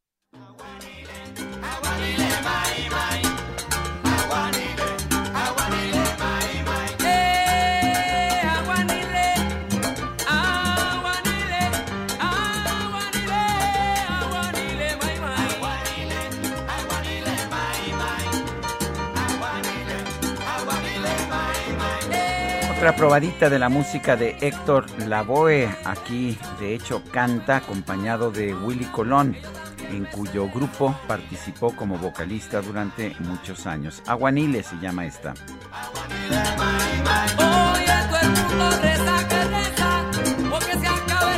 Son las 9 de la mañana con 31 minutos. Nos vamos a la parte más sabrosa de este programa. Gastrolab con el chef Israel Arechiga. Mi queridísimo Israel Arechiga, ay, qué rica estaba, qué rico estaba lo que nos trajiste. Ahora nos explicas qué es. Pues, este, muy buenos días, qué gusto Se estar te antojó, aquí. ¿verdad? Se te antojó. Sí, ya hasta salivé. Aparte, hay personas que ves comer y se te antoja. Mm. Yo vi que Sergio se lo echó en un minuto. Sí. O sea, te- Bueno, en parte porque no tenía mucho tiempo, sí. Siempre he comido muy rápido, debo reconocer, pero este, pero, pero pues por otra parte también sentía yo la presión del tiempo, pero además me gustó mucho. Ay, pues qué bueno, qué gusto. Básicamente le gustó mucho. Por Sí, eso se así es como nos rápido. damos cuenta los cocineros. Cuando te regresan el plato vacío y rápido, sabes que gustó. Ajá, O se sí. les cayó, pero no fue, no fue el caso. Pues hoy les traje una tapioca, una tapioca hidratada en un latte, en un chai latte, eh, te- tecito negro que ya hemos platicado anteriormente del té, de esta, de esta planta llamada Camellia sinensis. Y, eh, y viene acompañada de, unos, de unas perlitas de mango rostizadas, que el, que el mango está en plena temporada. Hombre, Realmente delicioso. ahorita está espectacular. Y la tapioca, justo estábamos a punto de platicarlo, que se cree que es muy sana, no quiere decir que sea que, que no, que no lo sea, pero si estamos a dieta no es tan recomendable porque ¿En serio? tiene prácticamente los mismos carbohidratos que una papa, ¿no? Y tiene bastante particularidad la tapioca porque esta, esta proviene o se, se genera gracias a la mandioca o yuca, que es este tubérculo sudamericano y que también en el sudeste asiático se usa mucho. Y este tubérculo tiene una cosa muy particular, a, diferente, a, diferencia de la papa de otros tubérculos, que es tóxico si se come crudo. Entonces se tiene que lavar y pelar y después se tiene que cocinar para poder ser consumido. Aún así es el tercer eh, cereal, por, por llamarlo de alguna manera, junto con los cereales y junto con los tubérculos, es el tercer más consumido después del trigo y el arroz. Entonces la yuca es base de alimentación de muchas personas, de casi 500 millones de personas, entre África, parte de Asia y Sudamérica. ¿no? Y, y- y la tapioca se genera con la harina refinada de esta, de esta yuca o de esta mandioca. Y una vez que se tienen las bolitas, pues hay que O sea, ¿esto es harina? Eso es harina, harina de Mm, yuca. ¿no? ujú. Entonces es la harina de yuca, eh, porque a veces creemos que viene así como si fuera un grano. Sí, sí. Como si fuera un Yo grano de arroz. Hasta este momento. Oye, todos los días No, se aprende no, yo algo. Sí sabía, sabía que este Todos los días aprendo algo nuevo contigo, chef. Ay, qué bueno. es, que es como un pan, ¿no? De alguna Sí, forma. imagínense un poco el couscous, que el couscous Mm. viene del trigo y también y también en la parte de Medio Oriente están con los dedos haciendo los cuadritos del couscous y muchas veces creemos que del trigo sale el couscous tal cual, no, parecido pasa con la con la tapioca. Realmente es una harina refinada. Hombre, he aprendido dos cosas. Ay, pues qué gusto y, y bueno, pues espero que lo hayan disfrutado. Este, que le echen una probadita a la tapioca, a la yuca, este, no se la coman cruda, por favor, este, Vele la cara de felicidad a Sergio. Sí, sí. Hombre, qué rico. Muy contento. Más muy agradecido porque hoy después tengo una grabación de televisión. Hoy no me iba a alcanzar el tiempo para desayunar y ya salvaste del hambre a un pobre periodista. Siempre que acabamos el programa de Gastrolab decimos tripa vacía, corazón sin alegría y creo que creo que hoy pudimos salvar a un compañero. Dos almas. Bueno, pues espero que lo hayan disfrutado y pues un fuerte abrazo, nos escuchamos Muchas mañana. gracias, gracias, Buenísima Israel. tu tapioca, sí. Gracias. Son las nueve, las nueve de la mañana con 35 minutos. Bueno, pues estamos transmitiendo aquí desde el Heraldo Radio los mercados, cómo se están comportando esta mañana. Bueno, pues si la información me llega rápidamente a mi computadora, le voy a dar los resultados. Es que no estaba yo conectado este, a, la, a la información. Pero bueno, pues vamos antes a, otra a otra información. Parece que tienen por ahí un, un problemilla con el con el teléfono, pero estamos tratando de, contactar una entrevista. En otros temas, la sección instructora de la Cámara de Diputados encontró elementos para declarar procedente el desafuero y el ejercicio de acción penal contra Benjamín Saúl Huerta Corona. Usted lo recordará, este ex integrante de la fracción de Morena, a quien se acusa del delito de violación equiparada en contra de un menor de 15 años. El inculpado solicitó que se deseche su caso, pues dice que hay faltas en el proceso. También hoy esta instancia jurídica, esta sección instructora, va a someter a votación de sus cuatro integrantes el dictamen de Mauricio Toledo del PT acusado de enriquecimiento ilícito. Los dos juicios fueron solicitados por la Fiscalía General de Justicia de la Ciudad de México. Hoy estaba leyendo que Ana Elizabeth García Vilchis, la que será encargada de la sección ¿Quién es quién en las mentiras en las mañaneras? es eh, periodista, se desempeñó como editora, editora de contenido web para el periódico La Jornada y ella fue la que presentó esta mañana el parte informativo, este que el presidente pues ha aplaudido, hasta eh, menciones honoríficas hubo esta mañana para algunos de los eh, periodistas y hay quienes dicen que pues el presidente solamente le gustan los periodistas que hablan bien de su movimiento, de su cuarta transformación. Pero bueno, pues ella es Ana Elizabeth García Vilchis, que estuvo por ahí trabajando en la jornada en el contenido, editora de contenido web. Y la jefa de gobierno de la Ciudad de México, Claudia Sheinbaum, dijo que todo el gabinete está bajo evaluación. Carlos Navarro, cuéntanos, muy buenos días. Sergio Lupita, les saludo con gusto a ustedes al auditorio y comentarles que el gabinete del gobierno de la Ciudad de México está bajo una evaluación permanente, aseguró la jefa de gobierno Claudia Sheinbaum. Tras el ajuste de antier en el metro, la mandataria dijo que se hace una valoración de algunas posibilidades de cambios en su equipo próximamente. Escuchemos. Como siempre lo dije desde el primer momento, todos estamos evaluación y ya en todo caso eh, en su momento se informará. Pero es un asunto de evaluación general siempre del gobierno de la ciudad. Estamos cumpliendo, pues eh, ya estamos prácticamente hacia el tercer año en diciembre. Todo mundo está evaluación y en esa perspectiva estamos haciendo la valoración de algunas posibilidades de cambios, pero todavía no está totalmente decidido. Y bien, en la administración que encabeza Claudia Sheinbaum, el primer ajuste en el gabinete fue el 4 de octubre de 2019, cuando Jesús Horta presentó su renuncia como titular de la Secretaría de Seguridad Ciudadana local y Omar García Harfuch entró en su lugar. Tras ese cambio, secretarías como la de Desarrollo Económico, Desarrollo Urbano y Vivienda de las Mujeres y de Gobierno también han experimentado relevos en sus direcciones. Además, ante la salida de Florencia Serranía en el metro, la jefa de gobierno Claudia Sheinbaum dijo que lo importante es mirar hacia adelante y llevar a cabo la renovación de este sistema. Escuchemos. Lo demás ya no quisiera yo hacer una eh, evaluación, pero creo que es eh, pues eh, una persona calificada. Ya lo importante es mirar hacia adelante y ver la renovación del metro, que es lo más importante. En esta administración, con Florencia Serranía, en el metro hubo diversos incidentes, entre ellos el choque de trenes en la línea 1 de, en la estación Tacubaya, el incendio en el PCC1, en la subestación Buen Tono, así como el colapso del viaducto elevado de la línea 12 que dejó como saldo 26 fallecidos. Y bueno, tras el relevo en el metro, Florencia Serranía va a participar en la transición y va a apoyar desde afuera, dijo la jefa de gobierno. Escuchemos. Ella nos pidió eh, este tiempo, entonces por el momento ella entra al proceso de transición y va a seguir apoyando en todo caso desde fuera con cualquier información que se requiera. Sergio Lupita, la información que les tengo. Carlos, muchas gracias.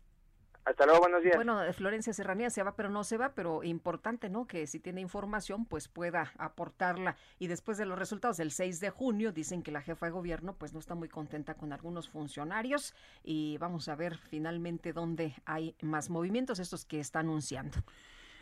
Son las nueve con cuarenta minutos. Vámonos, vámonos a los a la micro deportiva.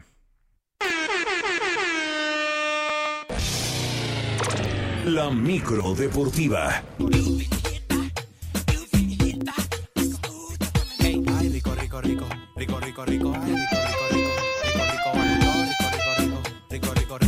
la micro. ya se estacionó la micro. ¿Qué nos tienes, Julio Romero? ¿Cómo está Sergio Lupita? Amigos del auditorio, qué placer saludarles. Hay que taparse, mañana fría y lluviosa aquí en la capital. Vámonos con la información. Otra gran jornada se vivió en los octavos de final de la Eurocopa. Por lo pronto Inglaterra venció 2 por 0 a Alemania en un clásico del balompié, mientras que Croacia en otro juegazo venció 2 por 1 a Suecia con gol de último minuto en los tiempos extras. De tal manera quedaron listos los cuartos de final. Para el viernes Suiza estará enfrentando a España y Bélgica contra Italia. Para el sábado la República Checa estará enfrentando a Dinamarca y Ucrania contra Inglaterra. Y la selección mexicana, la selección mexicana que estará en los Juegos Olímpicos tendrá una última prueba este miércoles, esta noche, allá en Nashville, en Doro Amistoso de preparación ante Panamá. El juego lo estará dirigiendo Gerardo Martino, técnico del tricolor mayor, y Jaime Lozano, responsable de este conjunto en Tokio, será parte del cuerpo técnico. Por lo pronto, Martino fue contundente al fijar los objetivos de las selecciones de este verano. La mayor, ganar la Copa de Oro, la olímpica, buscar una medalla. Escuchamos a Gerardo Martino.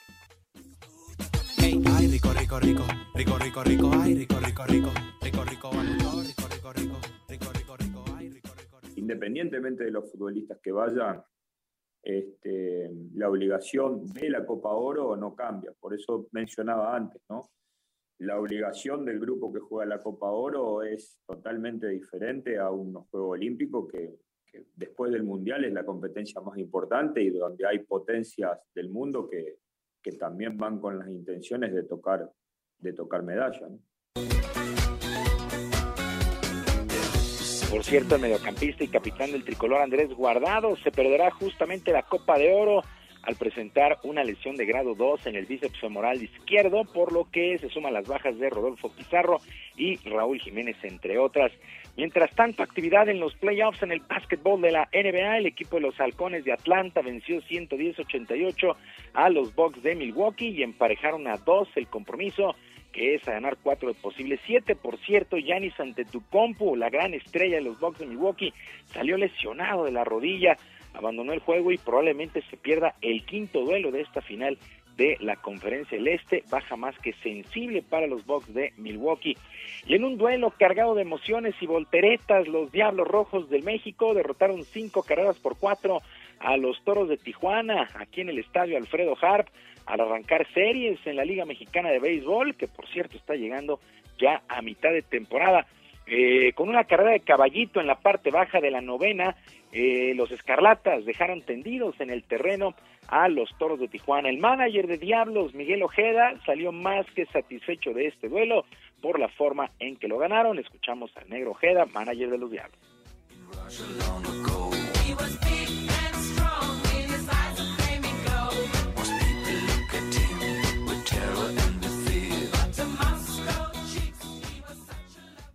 Sí, no, yo creo que era ya importante para nosotros eh, tener un juego así eh, en el que pudiéramos regresar eh, después de vernos visto abajo en el marcador. Obviamente el resultado es muy importante y yo creo que los muchachos se van a levantar después de, de este juego, ¿no? Para el día de hoy, el segundo del compromiso a las 7 de la noche en el mismo inmueble aquí en la capital, el Estadio Alfredo Harp. Actividad en el abierto de tenis de Wimbledon, tercer Grand Slam de la temporada. El ruso Daniel Medvedev superó con parciales de 6-4, 6-1, 4-6 y 7-6 al alemán Jan Lennart Struff, mientras que el suizo Roger Federer pues batalló un poquito, 6-4, 6-7, 3-6 y 6-2. Además, lesión de Adrián Manarino, el italiano, cuando se disputaba justamente, eh, pues iba a arrancar el quinto set, pues ahí se lesionó Adrián Manarino y tuvo que abandonar. Mientras que en damas, Serena Williams, la estadounidense, entre lágrimas, tuvo que retirarse por lesión cuando estaban empatados a tres en el primer set ante la bielorrusa Alexandra Sasnovic. Así es que Serena Williams queda fuera de este tercer Grand Slam. Por su parte, la australiana Ashley Barty, 6-1, 6-7 y 6-1 sobre la española Carla Suárez Navarro, en lo más destacado de la jornada allá en Wimbledon, el tercer Grand Slam de la temporada. Sergio Lupita, amigos del auditorio, la información deportiva este miércoles. Es un extraordinario día. Les recuerdo nuestras vías de comunicación en Twitter. arroba jromerohb, arroba jromerohb, además de nuestro canal de YouTube, Barrio Deportivo, Barrio Deportivo en YouTube, todos los días a las 5 de la tarde con diversión e información deportiva. Yo les mando un abrazo y un extraordinario martes para todos. Gracias, Julio Romero. Un fuerte abrazo y son las 9 de la mañana con 45 minutos.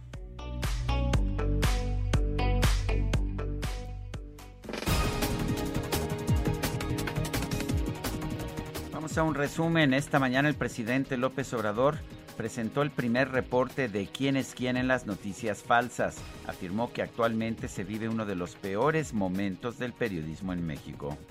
Pues ahí está. Como ven, este es el problema en los medios de información convencionales, con honrosas excepciones. Pero esto es lo que prevalece en todos los medios. Estamos viviendo en uno de los peores tiempos, peores momentos del periodismo en México. Y yo tengo confianza, espero, que haya una renovación para que se informe con objetividad, eh, que haya equilibrios, que haya profesionalismo, que no se calumnie, que no haya mentiras, que se informe con la verdad.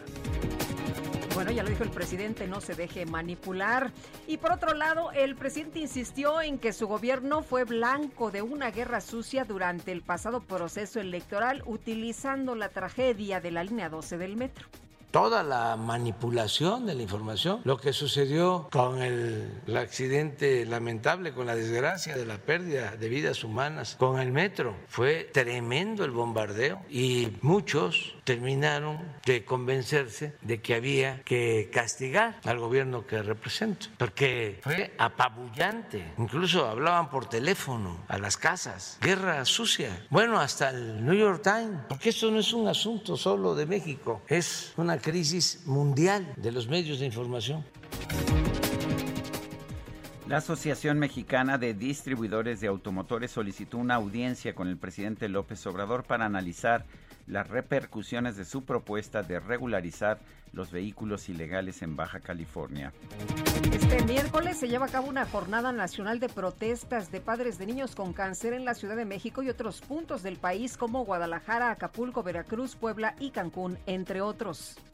Voy a dejar de ser el gordito chistoso. Me quieren convertir en un flaco corrioso. Así me siento sexy, yo no quiero cambiar, pero el doctor dice que ya tengo que adelgazar. Investigadores de la Universidad de Otago, en Nueva Zelanda, dieron a conocer que lograron desarrollar un novedoso y revolucionario dispositivo para ayudar a las personas a adelgazar.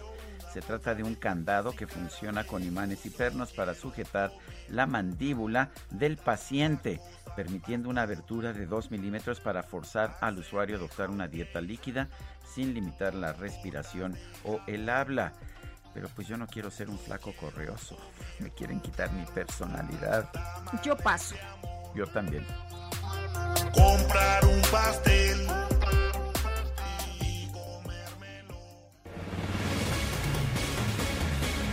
Precisamente a las 9.48 vamos a tener una charla con Verónica Bernal Vargas, directora general del Festival de Música de Morelia. Verónica, qué gusto saludarte de nuevo. Buenos días.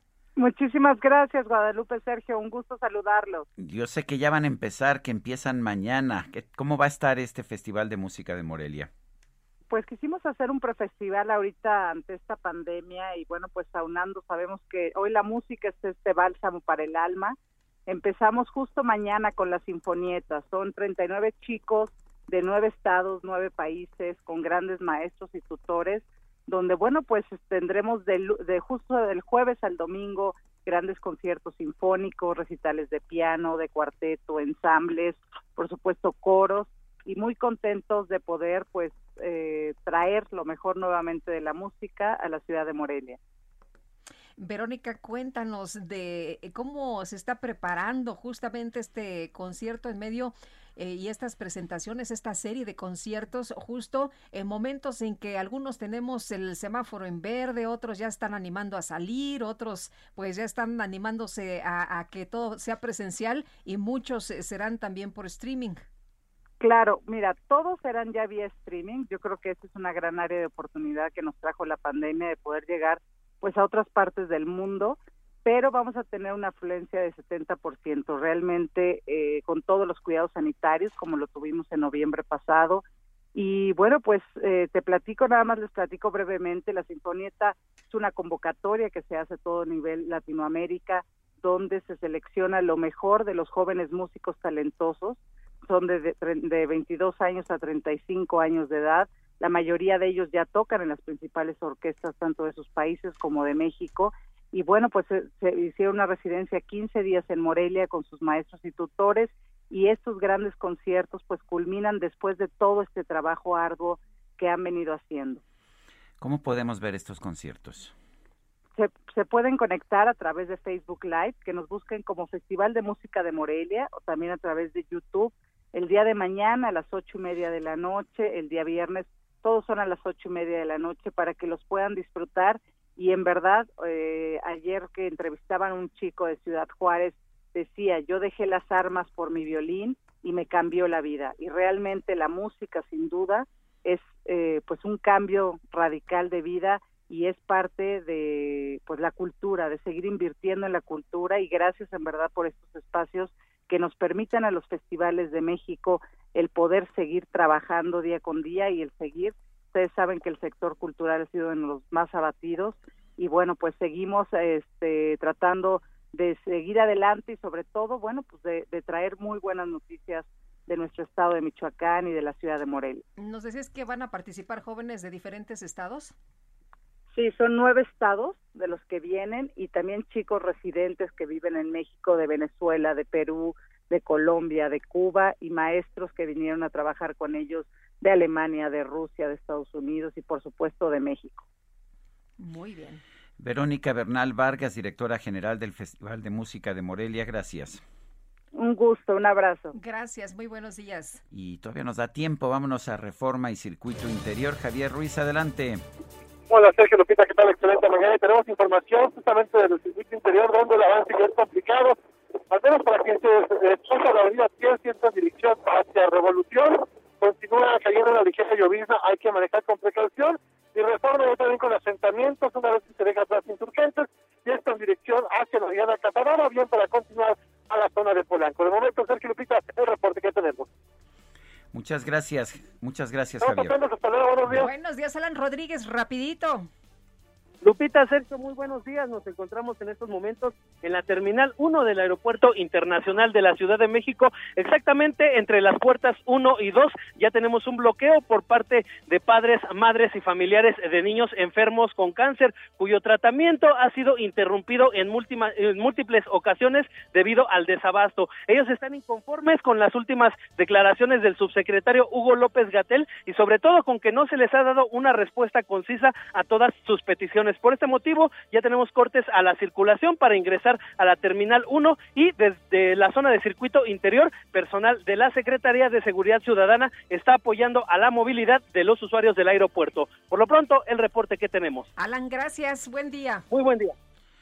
Pues se nos acabó el tiempo, Guadalupe. Vámonos entonces. Que, pasen, que la pasen todos muy bien, que disfruten este día y mañana, mañana tempranito aquí los esperamos con las noticias verdaderas. Me parece bien, las noticias verdaderas siempre aquí en el Heraldo Radio. Lo dejamos con Juanito Alimaña. Hemos estado escuchando música interpretada por Héctor Lavoe, uno de los iniciadores de la salsa. Hasta mañana. Gracias de todo corazón. Nadie ha visto nada. Juanito Alimaña va a la fechoría, se toma su caña, fabrica su orgía. La gente le temen porque esté cuidado pa' meterle mano. Hay que ser un bravo lo meten preso, sale al otro día, porque un primo suyo está en la policía. Juanito Alimaña, si tiene maña, es malicia viva y siempre se alinea con el que está arriba. Heraldo Media Group presentó Sergio Sarmiento y Lupita Juárez por El Heraldo Radio.